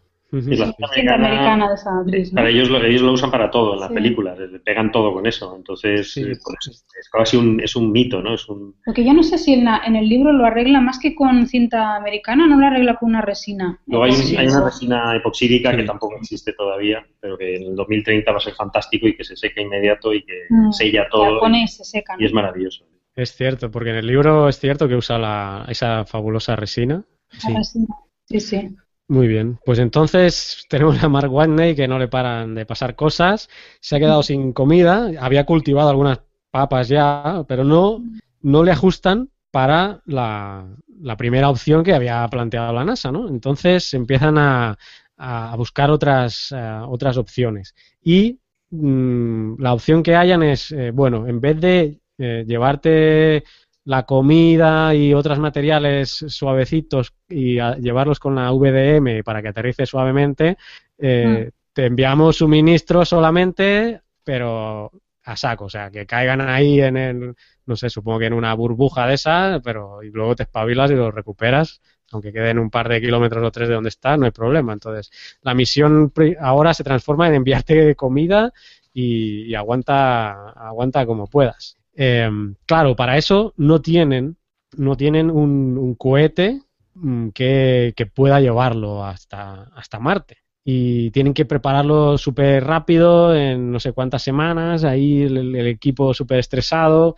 Entonces eh, preparan la sonda Iris, le llaman, y pero la sonda explota, que también ya es mala suerte, ¿no? Aunque se justifica, se justifica un poco porque se saltan los protocolos de, revisión, que eso no sé si en la realidad sería así. Porque hablan que durante todo el capítulo ya están previniendo de que va a explotar. Entonces, cuando explota, yo creo que en el libro ya te lo esperabas, porque se saltan los pues Yo no, ¿eh? Yo me, y a mí me dio una bajona. Yo no me lo esperaba, ¿eh? Eh, esa parte en la película es prácticamente igual, ¿no? Hablan de, bueno, ¿cuánto, ¿qué porcentaje eh, de errores se encuentran cuando se hacen las revisiones? Tanto por ciento. ¿Y de cuántos de ese por ciento resultaría en una misión totalmente fallida? Dice, en un no sé cuánto. Dice, bueno, pues, eh, o sea que hay un 97% de éxito, que es, es bastante, pero bueno, o sea que la Iris despega y bueno, se va a tomar, se va al garete, explota básicamente. entonces, el plan 2 eh, también eh, falla y empiezan a, pensar a, pensar qué hacemos. Y aquí entran, no sé si me estoy saltando cosas por medio, pero aquí ya entran los chinos. Esa parte, ¿qué os parece? Hoy, hoy increíble, porque tal y como está de caliente el tema de usar tecnología china o astronautas chinos en, en un programa americano, hoy sería un poco increíble, pero bueno, la necesidad hace, supongo, extraños amigos en ese caso. Yo creo que está bien. Eh, yo, lo veo, vamos a ver, hay otro punto de vista que es en la física de partículas, que los americanos se quedaron muy atrás, eh, no pudieron construir el acelerador, superacelerador de partículas en el año 93 y los físicos teóricos están, americanos están subiéndose por las paredes desde entonces. Eh, están muy rabiosos con los resultados europeos del LHC, del gran colisionador de hadrones del CERN de Suiza, y la única solución que hay para superar al CERN es unirse con China. China ya va a poner dinero, de hecho creo que está hace unas semanas lo han confirmado, para el superacelerador chino, que es un orden de magnitud más bestia que el, que el, que el LHC europeo. Y los americanos van a ir de la mano con China. Entonces yo creo que tiene mucho sentido. No sé si esto es premonitorio, o sabían algo o es casualidad, pero China son una pasada. Entonces está muy bien. Es que al final tendría sentido que las diferentes agencias acabaran colaborando, ¿no? Porque lo normal en ciencia es así, entonces está bien que salga en la peli. En tierra parece que sí, pero en el espacio parece que todavía hay un poco de tensión en, cuanto a China. Bueno, con Rusia se ha visto hace poco también los problemas que han habido en el programa espacial, pero bueno, no sé. Eh, espero que se resuelva pronto, porque no tiene ningún sentido que mandemos 500 misiones a Marte, una por país. Tampoco. pero la colaboración es fundamental si quieres, si tienes un objetivo claro. Con los rusos sí se usa la Soyuz, ¿no? Creo. Sí, sí, sí. Claro. ¿Qué problema ha habido? Que no desconozco a la, espacio, la Estación Espacial Internacional. Claro, pero a raíz de la guerra con Ucrania hubo algunos problemas en la estación espacial, bueno, ya sabéis, temas de política interna entre Estados Unidos y Rusia porque cada uno apoya un bando, en fin, hubo un poco de tensión durante algún tiempo en el último año, pero bueno, más o menos la cosa está resuelta porque al fin y al cabo se necesitan mutuamente para poder seguir trabajando en la estación espacial. Pues, pues, entonces los chinos, eh, mencionaba, pues tienen una sonda que se llama la Tiananmen, creo, que sí es capaz de bueno, transportar esos alimentos, eh, en principio, hasta Marte. Eh, en la película y en el libro también se ve como hablan, supongo que es el director de, de la Agencia Espacial China, y deciden mantener eso fuera del tema gubernamental. Eso está igual en la peli que en el libro. Lo que en la peli no recuerdo y creo que no lo se menciona, que claro, eh, los chinos lo hacen porque quedarían súper guays. O sea, yo os dejo la sonda, ellos renuncian a su misión, pero hemos salvado a, o sea, los, los estadounidenses nos necesitan y además en el libro dicen, y van a poner un, un chino en la siguiente Ares 4. Y eso no sale en la película, creo recordar. O sea, en la película no, no menciona que van a poner uno de su, de su grupo en la Ares 4. Pero en las últimas imágenes donde se ve la... que eso ya no está en el libro, ¿no? O sea, las últimas imágenes de la película, cuando se ven imágenes de Mark en la Tierra, un poco qué pasa después del libro, ¿no? Eh, se ve la Ares 4 partiendo hacia Marte y se ve un chino allí dentro. Entonces un poco se lo da a entender, ¿no? De esto ha sido el pago, o sea, el, sí, el pago por, por ayudarnos, ¿no? Un epílogo que no aparece en el libro y luego vamos a comentar porque no sé esa parte si sobraba o bueno, luego llegaremos. Entonces, eh, bueno, los chinos están dispuestos a que usen su sonda, pero eh, todavía estamos en el plan 2, ¿no? que es llevarle comida y que aguante. Pero en esas, que también vamos a discutir un poco, aparece, la, aparece un, chico, que ahora se me ha ido el nombre, que hasta le dan la maniobra a... Ah, se me ha ido el nombre. Mm, ya lo voy a encontrar porque está aquí. Le, le, ponen la maniobra del nombre del personaje, Rich Purnell, ¿no? Le llaman la maniobra Rich Purnell. Pues este chico, que es muy gracioso en la película porque tiene todo el despacho desordenado, eh, no, el jefe le dice que haga unas cosas, no lo tenía. Dice, bueno, pero sabes quién es tu jefe al menos, ¿no? Y eh, él tiene que hacer, tiene que calcular como las órbitas para esta, eso es lo que entendí yo, para esta Chang'e. Y, y en la discusión dice, pero esto, dice, es que casi sería más fácil y se queda ahí, ¿no? Dice, coño, dice, casi sería más fácil y, lo que está calculando es casi sería más fácil que la Hermes, que está regresando, utilizara su impulso, utilizara la gravedad de la Tierra y, regresara a Marte, ¿no? Esta es la maniobra Rich Purnell.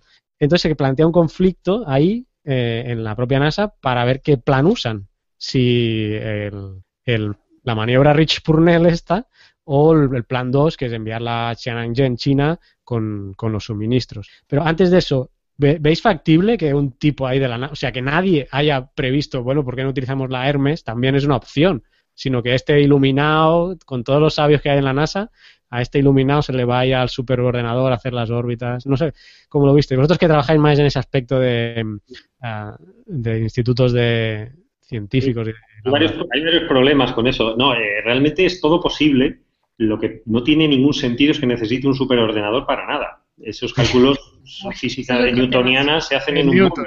Newton, exactamente. Newton, eso se hace con un móvil. Eso no hace falta ningún superordenador. y muchísimo menos ir a la CPD, a la sala de donde está el ordenador y conectarse físicamente dentro, que hace muchísimo ruido, muchísimo calor. Es decir, los ordenadores, superordenadores no se acceden así. Es decir, eso ya te duele un poco los ojos cuando lo ves, pero bueno. No, pero lo que, lo que tú comentas sí que es un punto. Yo creo que en la vida real eso no pasa, ¿no? En el momento en que ese hombre se lo encontraron vivo, eh, todo el mundo estaría buscando salidas al problema, ¿no? A una lluvia de ideas, ¿no? Un brainstorming y bueno, una opción sería la Hermes. Exactamente, yo creo que sí. Yo creo que sí. Pero bueno, una vez más, por eso digo yo que el libro es un guion para una película, porque esas son las típicas cosas que tienes que poner en la película. Sí, sí, no, la verdad es que queda muy efectivo. ¿eh? Además, él entra, eh, no sé si en el libro pasa, pero en la película queda muy, muy visual para el público general, porque entra Rich Purnell que ni conoce, por cierto, al jefe de la NASA, que perdónenme, Rich Purnell, tío, si no conoces al tu jefe de la NASA, y dices, pues soy el jefe de la NASA. Y coge una, una, grapadora y empieza a explicar todo, ¿no? Y como que, bueno, sí, eh, yo, soy el, ya, soy astrofísico, soy aero, ¿cómo era? Aerodinámico, no sé cómo, qué profesión tenía.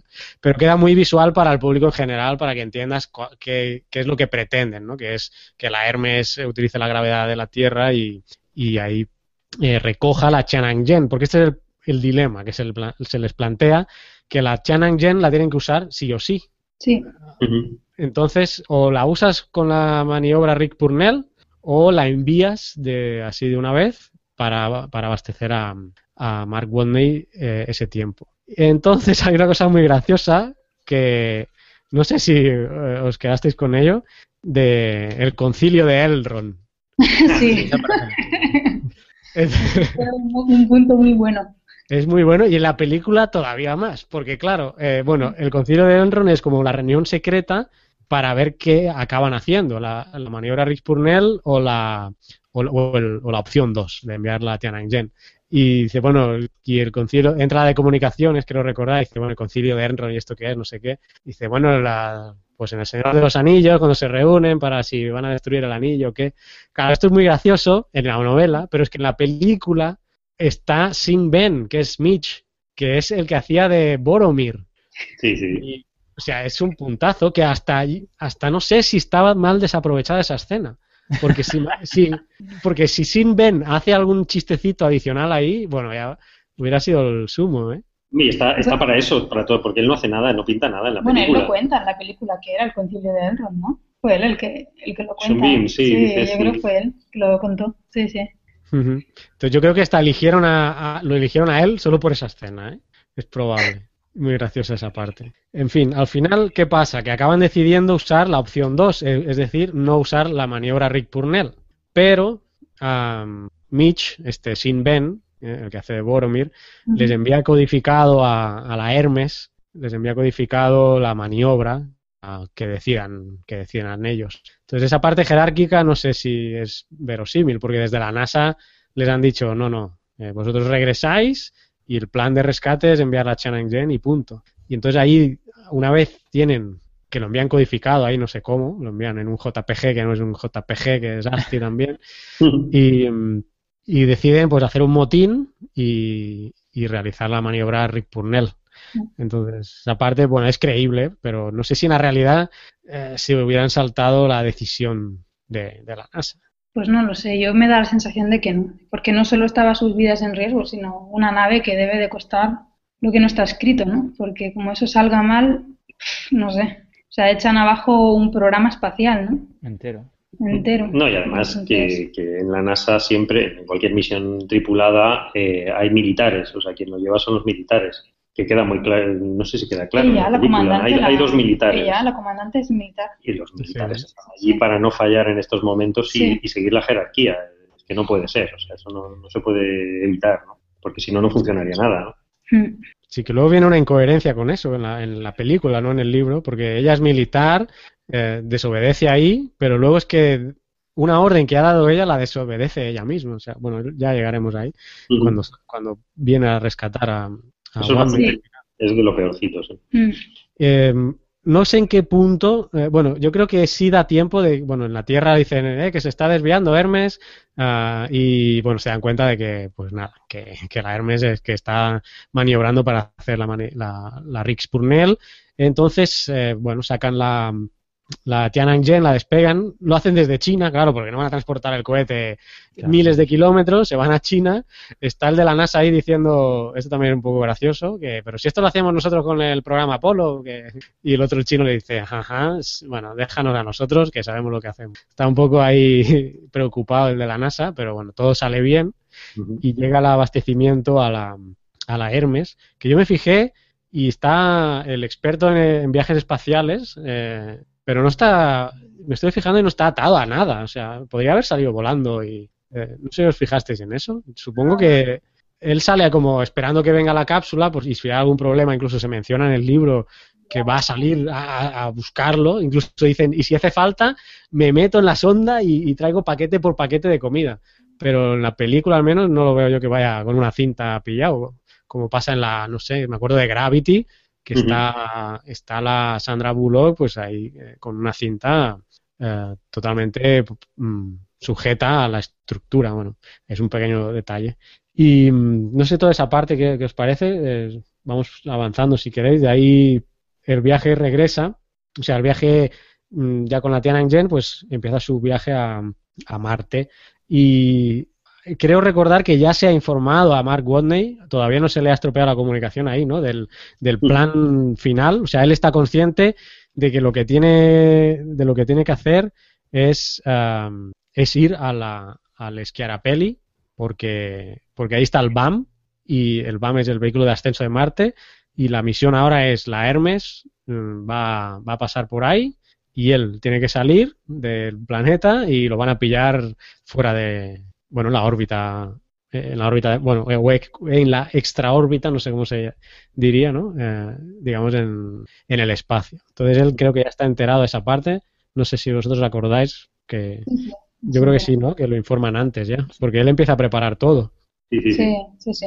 Claro, lo empieza a preparar poco después de que, bueno, cuando ya han lanzado la, la sonda a la China al espacio y están volviendo y han hecho la maniobra, entonces informa, lo informan a él, por lo menos en el libro. No sé cómo en la película, no sé cómo, si la secuencia de, de eventos va de la misma manera o va un poco alterada. Sí, sí, no, yo, eh, tiene que ser así, porque él ya se, se, empieza, incluso empieza la comunicación con la NASA, es verdad, el momento Apolo 13 de tienes que hacer esto, haz aquello, entonces empieza a agujerear el rover para eh, claro, hacer el espacio, bueno, empieza a hacer todos los preparativos y esto no pasa en la película. Eh, en algún momento él hace un cortocircuito con la con el, taladro y se le revienta la, se funde la, Pathfinder. Esto no pasa en la película. Entonces a partir de ese momento él en el libro está totalmente ah, incomunicado o va a estar incomunicado hasta que llegue al BAM, que allí hay otro sistema de comunicación. Esto no pasa en la película toda esta parte es lo que comentaba Marian, ¿no? Que lo pasan muy rápido, todo ese viaje, que hasta tengo abierto aquí el Google Earth porque eh, hay toda la ruta, porque pasan por varios lugares. En la película sí se ven esos escenarios, bueno, que está por cierto rodada en Jordania, si no recuerdo mal. Sí. Pues pasa por el Mouth Valleys, Arabia Terra, eh, la Meridiani Planum. Entonces todo un viaje que en el libro dura bastante y tenemos esa tormenta de, arena, que esa parte en el libro es, eh, es, bueno, atrae o te deja enganchado a, la lectura. Hay alguien, eh, Mariana, a ti que te gustó esa parte, coméntanos un poco toda esa parte que, que, no está en la película. Yo también encuentro que es un error. No, no, claro que la película ya es larga, pero creo que podían haber acortado en algunas de otras partes. Lo, lo, pensé, que era una pena no haber puesto esa parte porque es súper bonita, ¿no? Pero luego pensé lo mismo que tú, es que es muy larga ya la película. Y luego pensé, jolín, si del Hobbit han hecho tres partes, ¿cómo no han aprovechado con este guion tan bonito que tienen hacer dos películas? Es que yo creo que hubiera ido, vamos, no, no hubiera habido ningún problema, ¿no? Y, sí, la última parte en el libro, de hecho, es bastante extensa también. Y, y, es chula, ¿no? Cuando, cuando él entra de lleno en la tormenta y no lo sabe, porque ahí sí lo dicen bien que las tormentas de arena en Marte son realmente cosas pues poco densas, ¿no? Y tú puedes estar entrando en una tormenta y no te das cuenta. Entonces él de hecho entra con su, con su coche y sus em, paneles solares y se da cuenta que día a día la energía solar va disminuyendo un poquito. Entonces lo primero que piensa es, bueno, pues debe ser que las placas están perdiendo eficiencia o lo que sea, ¿no? Y realmente lo que está haciendo es entrando en la tormenta. Y la gente desde la NASA lo está viendo, ¿no? Y no pueden hacer nada porque no se pueden comunicar con él, ¿no? Y tú lo vas leyendo y dices, madre mía. Y él venga a entrarse en la tormenta y venga a adentrarse y así va perdiendo energía y no, y no se da cuenta hasta que, como todo lo que le pasa en el libro, eh, se salva de pura casualidad, ¿no? Porque le da por salir a ver el paisaje, ¿no? Porque no es por otra cosa, sino que... No, le da él, él en algún momento se da cuenta de que puede ser esa posibilidad y entonces hace un experimento. No, no, pero eso es porque él sale Perdona, Carlos. Eso es porque él sale a ver el paisaje, porque quiere ver un cráter que había al fondo para ver si se guiaba bien, no sé qué. Y entonces se da cuenta que mira hacia un sitio y, o se gira y ve distintos brillos, ¿no? O sea, para adelante ve menos luz que para detrás. Entonces dice, oye, aquí está pasando algo. Y es a partir de ahí lo que dices tú, que empieza a hacer un experimento de decir, bueno, pues imaginemos que estamos dentro de una tormenta, voy a ver qué dirección tiene esta tormenta y, a ver si, si, me puedo me puedo salir de ella, ¿no? Y después sí que hace un experimento y... Sí, de triangulación básica, de orientación en, con poca visibilidad, como se hace debajo del agua, y, que es muy interesante. Tú vas en, mides los pasos en una dirección y ves si mejora o empeora, y si no, vuelves otra vez y vas en la otra dirección. Y es, es muy bonito, o sea, porque a mí esa parte me gustó mucho del libro y es lo que convierte el, libro en bueno, ¿no? Es, es, es una especie de, de, de odisea particular contra hasta el infinito. Es decir, él no sabe si va a sobrevivir, no sabe a, dónde va, no tiene comunicación, pero en el libro ha perdido la comunicación con tierra y es él contra los elementos y la tensión lo generan los elementos y sus propios recursos. Me parece una parte muy buena, ¿no? Que la película se desperdicia, quizá pasando, eh, habiendo contado demasiadas cosas de la NASA, ¿no? Yo quizá hubiese, aunque me gustó la parte de la NASA, lo hubiese abreviado un poco más y hubiese metido la parte de, road movie que tenía mm. ya el libro en sí y que me parece muy brillante. Claro, porque solamente dentro de la tormenta está por lo menos tres o cuatro días enteros. O sea, porque es una tormenta muy grande y tiene que, tiene que atravesarla por completo. Además, todo el drama de que se está quedando sin batería, sin batería no hay soporte vital, en fin, no puede continuar el viaje tampoco. Es que es son momentos muy tensos y que yo luego veré la película, ¿no? Pero si se lo saltan se van a perder una parte muy emocionante de toda la historia. Es una pena haberse perdido esa parte, la verdad. Sí, mira, tengo el Google Earth y él está viajando por la Arabia Terra, llega a Sol 474 y aquí es donde él empieza a, estar, a dudar, a ver, a hacer esos experimentos y se, se, va desviando hacia el sur hasta Sol 484. Porque claro, en todo este rollo él se ha desorientado. Luego se vuelve a ubicar, que por cierto, en la primera parte, cuando va a la Pathfinder, creo que se orienta con Phobos, si no recuerdo mal. Sí, exactamente. O sea que también eh, curioso esa parte. Cuando él pierde las referencias visuales de los cañones y los, vales, los eh, valles, se orienta con, con Phobos, interesante. O sea que de Sol 474 a Sol 484 eh, son 10 soles, es todo el tema este de la tormenta, que no, no es poco. Que un sol es un poco más... Eh, ¿Cuánto es un sol? Aclaremos. Pues 24 horas y 40 minutos, un poquillo más o menos. Un poco más. Un poco más que un día terrestre. Pues entonces ya él luego Lástima que no está en la película esta parte. Eh, aunque en algunas escenas, si os habéis fijado, y a lo mejor es un, un, guiño a esta parte, se ve como de lejos, alguna tormenta, algún incluso como tornado. Y que... a mí eso no me gustó nada, porque en principio, primero, eh, habían quitado la parte que me gustaba, y segundo, claro, habían puesto unas nubes, porque en vez de poner una tormenta, una masa no uniforme, indeterminada, claro, es muy difícil de hacer, pero pusieron unas nubes que no pueden existir en, esa, en la atmósfera de Marte. Eh, puede soportar, siendo tampoco la atmósfera, puede soportar unas nubecitas muy finas y levantar el polvo fino que hay, ¿no? Pero pusieron unas nubes conectadas con el suelo con una especie de tornados, ¿no? Eh, se sabe que en Marte hay, hay, unos tornadillos pequeños del viento, los, demonios de, polvo, de Dust Devil, que, es muy gracioso porque por lo visto limpian las, las, de vez en cuando pasan y limpian un poco las placas solares. Claro las ensucian, a veces las limpian, ¿no? Que les ha pasado en el Viking, les ha, les ha pasado muchas veces. Son muy pequeñitos, no hacen, no mueven nada porque no tienen, no hay densidad suficiente. Pero aquí pusieron una tormenta que no, vamos, que a mí me sacó también de la película, no por nada, sino que no. Sí, yo creo que quisieron hacer un guiño para la mm. gente que se haya leído el libro, pues que por ahí estaba la tormenta.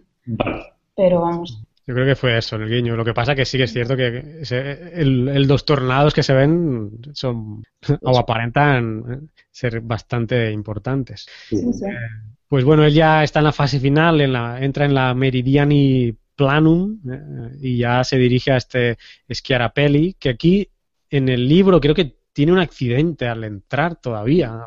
Sí, sí, sí. está en un cráter y se, no sé si revuelca, yo no sé qué. Vuelca, vuelca. Robert, sí. Sí, sí, vuelca, sí. Se mete, como era, que la, arenilla era, no era lo suficientemente dura y se le mete un, se le hunde una rueda y vuelca el, el Robert y esa parte pues tampoco está en la, en la película. Eh, y bueno, ya...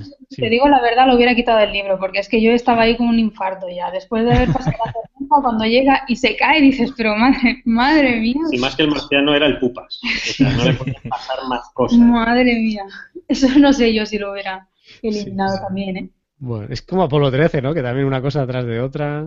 ¿Hay alguna referencia al Apolo 13 también? Con el tema de los filtros, creo que lo menciona. Hay, una, hay referencia, sí. Dice, por suerte en el Apolo 13 hicimos todos los filtros compatibles o algo así. Ah, sí, sí, sí.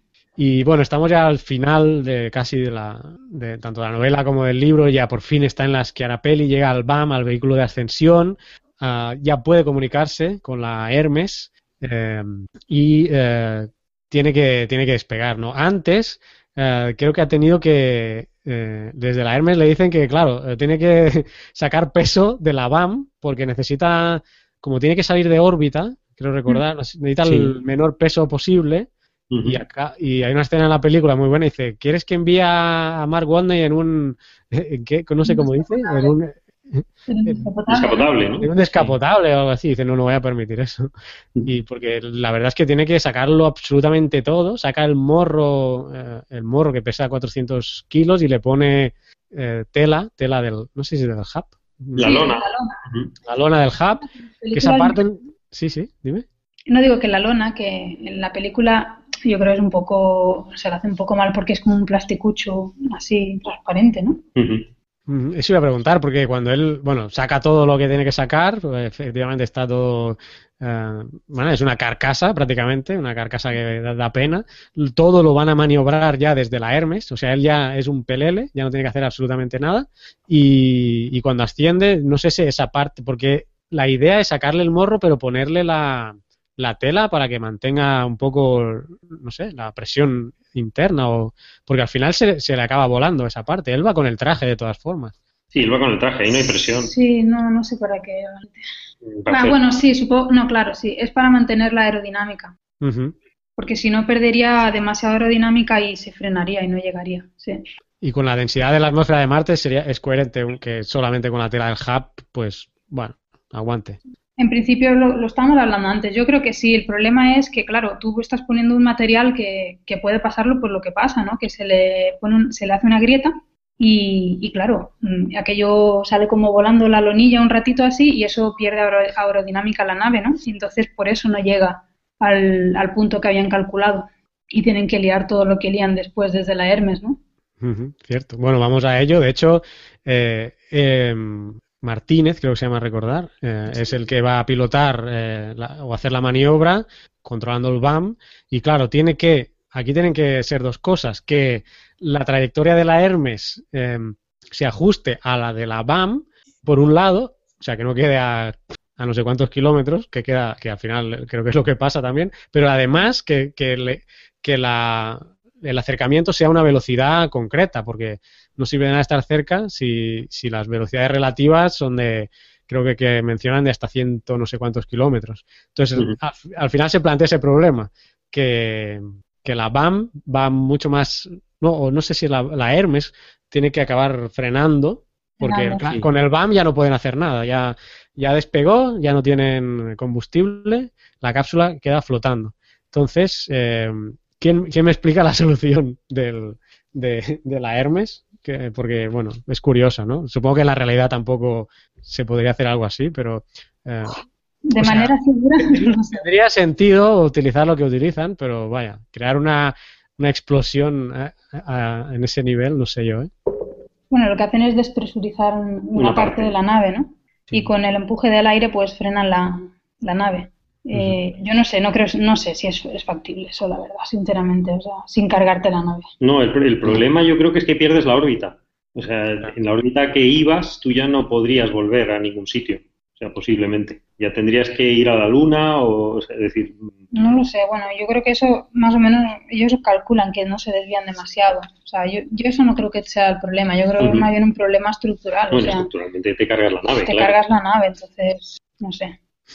Sí, sí, bueno, queda muy efectivo, pero bueno, en la realidad, pues obviamente crear una explosión en un módulo para que el, al salir el aire frene la, la, nave, que eso bueno, es lo que hacen, ¿no? Entonces, la nave frena, eh, reduce esa velocidad de colisión o de, de, acercamiento que llevaban con la BAM, pero surge otro problema, que es que la BAM sigue estando demasiado lejos del, de, de la Hermes, y aquí viene, para mí, en la película, el punto más débil, en la película. Pero de eh, verdad vas a hacer este spoiler. ¿Eh? ¿De verdad vas a hacer este spoiler? Sí, sí, full spoiler, ya hemos dicho. Si no habéis visto la película ni. No, se lo digo por, por, la. Ah, se me, no os preocupéis que no me voy a acordar en cuanto vaya a verlo al cine. se lo he contado antes de grabar, le he dicho, mira, vamos a ah. hacer esto, te voy a reventar el final. Te, te, te lo cuento ya. Así que ya se lo he contado a Naúl. Eh, voy a contar el libro primero, qué pasa en el libro. Eh, cuéntalo tú, Naúl, que pues, así que hablo demasiado. Bueno, pues, pues, bueno, pues al final lo que intentan es, como habéis dicho, ¿no? Con, con, el aire un poco intentar cambiar las trayectorias de, las naves para aproximarlo lo máximo posible y que una nave no fuese tan rápido como para como para no poder coger, coger al astronauta. Y ahora si quieres dar la versión de, de, de, la película. Sí, pero es que además, o sea, la, en el libro la comandante Luis manda al experto en recuperación de viajes espaciales. Y eso en la película se lo salta. O sea, en el libro es el, el, que va a recuperar a, a Mark Watney, es, eh, eh, es el experto. Y en la película es ella. No sé por qué motivo. Al final tiene algún remordimiento de que ella. Porque eso se lleva en la película, de que ella lo había dejado ahí, pobrecito, que es mi culpa. Entonces él, ella es la que sale a, a, buscarlo. En, eh, en, la, en el libro está sujeto con un cable. el, creo que es el alemán, ¿no? no ¿Es el químico? No, no, no es el alemán. Es, Vogel, yo creo. Sí, yo creo que sí. Sí, es otros personajes, eh, que ahora no, no, recuerdo el, nombre en la, del personaje.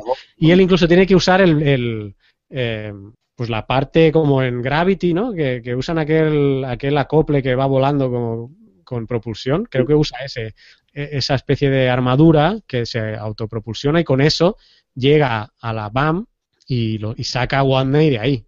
Sí. Eso es lo que pasa en el libro.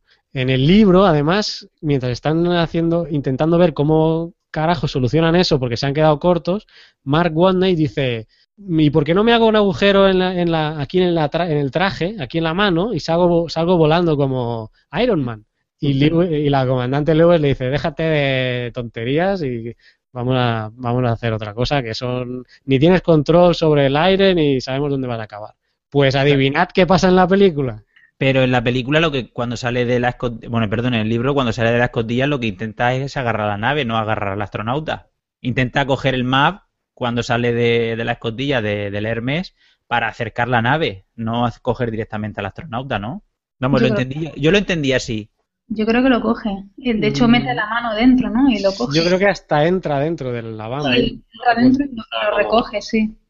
Pues yo, lo, yo lo entendí de la manera eso, que salía, sale de la escotilla el astronauta este y al final lo que intenta es eh, coger de alguna manera la, el, el, map para que no se, no se escape. Y luego ya a partir de ahí ya sí que saca. Ah, bueno, sí, sí, claro. Pero primero lo que hace es, digamos, sujetar, sujetar la nave, porque lo que intenta al final es que ir a la misma velocidad que, el otro.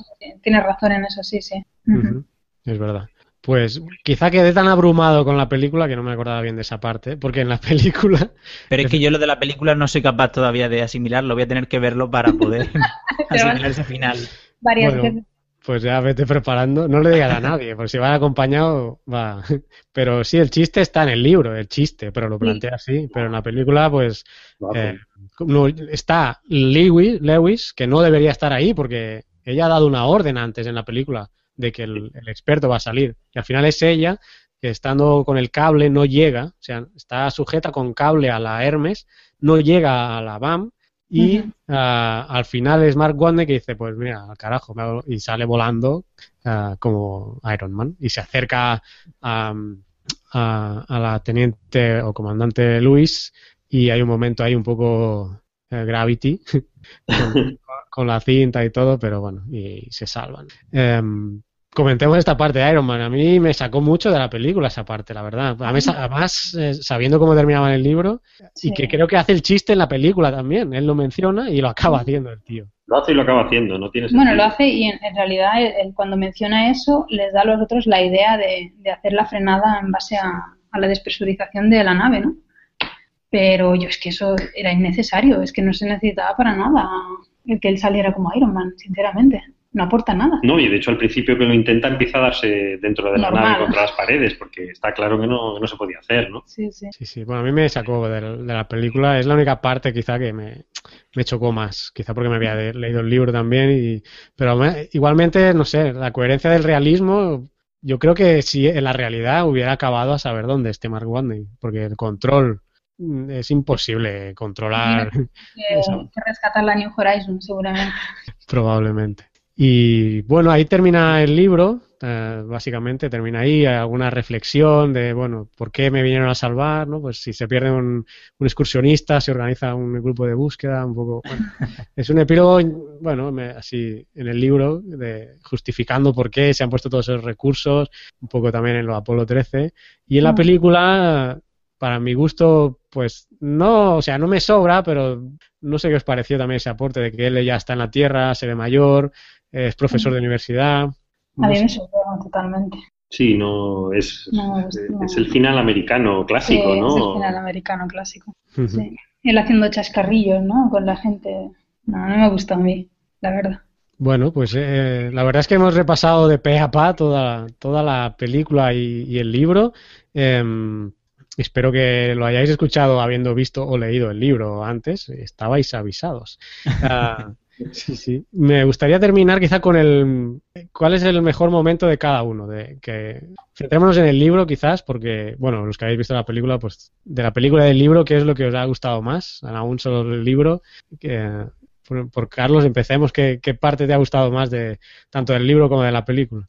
Pues del libro, a mí lo que realmente me gustó muchísimo del libro en general es los cálculos que él hace eh, no eh, da igual si sabes la física o no sabes la física, pero el resultado, es decir, cómo hacía el proceso mental, el razonamiento para llegar a las conclusiones que llegaba y que era todo para simplemente para seguir un pasito más adelante, ¿no? Para, para tener, primero para tener comida, luego para tener agua, luego para tener oxígeno.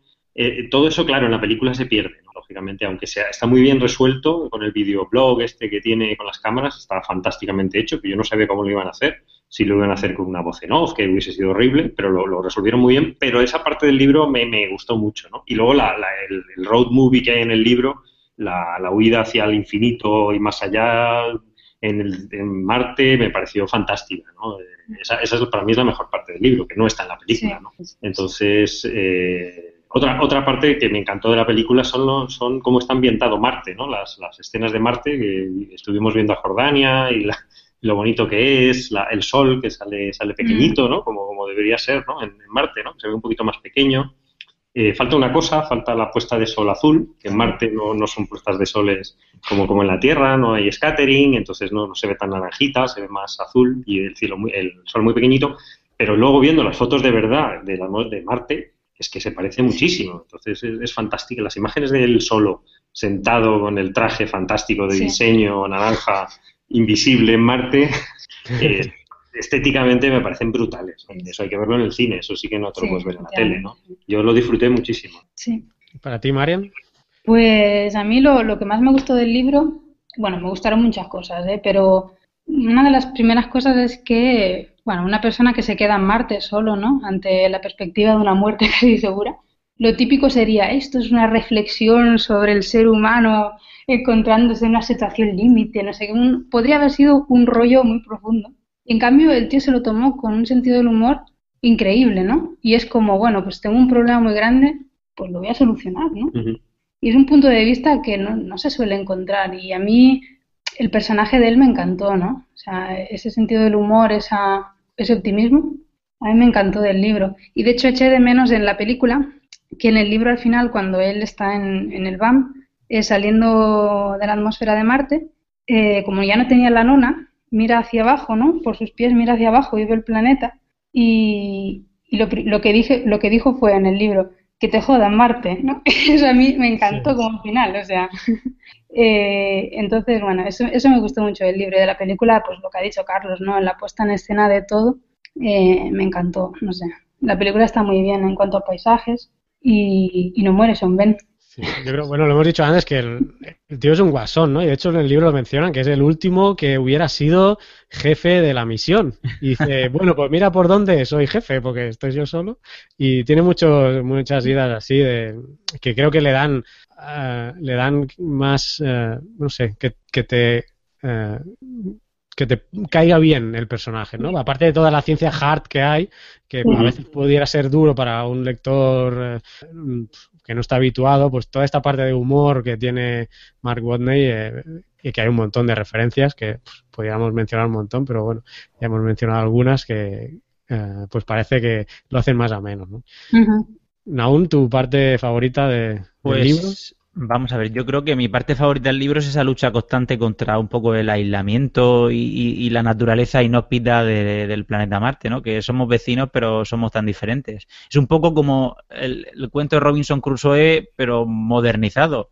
Robinson Crusoe te, encuentras ahí como, no sé, bueno, o, como náufrago, cualquier tipo de estas películas, ¿no? Que al fin y al cabo estás en la Tierra, pero estás totalmente aislado y sin nada a lo que estás habituado en tu, en tu realidad cotidiana pues a él le pasa lo mismo, pero que es mucho más lejos y con muchas más dificultades para volver. Y ese punto también como, no sé, el optimismo que siempre tiene en todas las situaciones y mira que lo pasa mal y siempre le sale un problema y otro y otro. Y cómo va consiguiendo resolver las situaciones creo que es un, punto bastante importante, por lo menos desde mi punto de vista del libro. Perfecto. Bueno, pues yo me quedo, ah, hay muchas cosas que me gustan del, del libro, yo me quedo con las, tanto en la película como en el libro, el momento Pathfinder, yo, me quedo con ese momento porque yo creo que está muy bien llevada la tensión, quizá un poquito más en el, en el libro incluso, porque, como decía antes, el tío, o sea, te pregunta a todo el rato, pero ¿a dónde va? ¿A dónde va? Y sabes que no está yendo a la Ares 4, y dice, ¿a dónde va? Y cuando es el momento Pathfinder, yo creo que tanto en la película como en el libro está muy bien llevado y, bueno, yo me quedaría con, con, ese momento. Y pues nada más, amigos, eh, tanto los que nos escucháis por podcast eh, Coffee Break como Geocastaway, eh, pues espero que os haya gustado este especial del marciano, este crossover que hemos hecho. Hemos sido bastante puntillosos en muchas cosas, pero bueno, yo creo que a pesar de eso, pues eh, sabemos que es, es, una película, es una novela y creo que ha quedado manifestado ¿no? en todo lo que hemos hablado que, que nos ha gustado y ojalá, yo creo que ojalá hubiera más películas o más libros de, del estilo, ¿no? Al menos en nuestro ámbito nos encantaría tener más, más lecturas o más películas de este tipo, aunque haya cosas mal, obviamente. obviamente, claro. Muy bien, pues Carlos, eh, Marian del Instituto de Astrofísica de Canarias, ¿eh? muchas gracias. Saludáis, saludáis a Héctor. De vuestra parte, sí, sí. A ver si, a ver si alguna vez hacemos lo contrario y os metemos en, en, Podcast Coffee Break y hacemos ya el otro crossover. Sería un placer. Bueno, de hecho va a ser un audio conjunto, o sea que no. Esto se lo voy a pasar a Héctor y va a salir en, los dos feeds. Así que se repita, que, es muy divertido. Perfecto, a ver, pues lo dicho, a ver si sale alguna otra película o novela y nos da motivo de, de quedar. Anaún también, muchas gracias. Muchas gracias a vosotros, lo he pasado, lo he pasado muy bien comentando el libro y la película, aunque no la haya visto todavía. Que te hemos jodido al final, pero bueno, lo siento. Bueno, no pasa nada, al final tenía que acabar de alguna manera, me da igual que saberlo que no. Muy bien, pues lo dicho, un saludo, un abrazo y nos escuchamos próximamente. Adiós. Hasta luego. Hasta luego.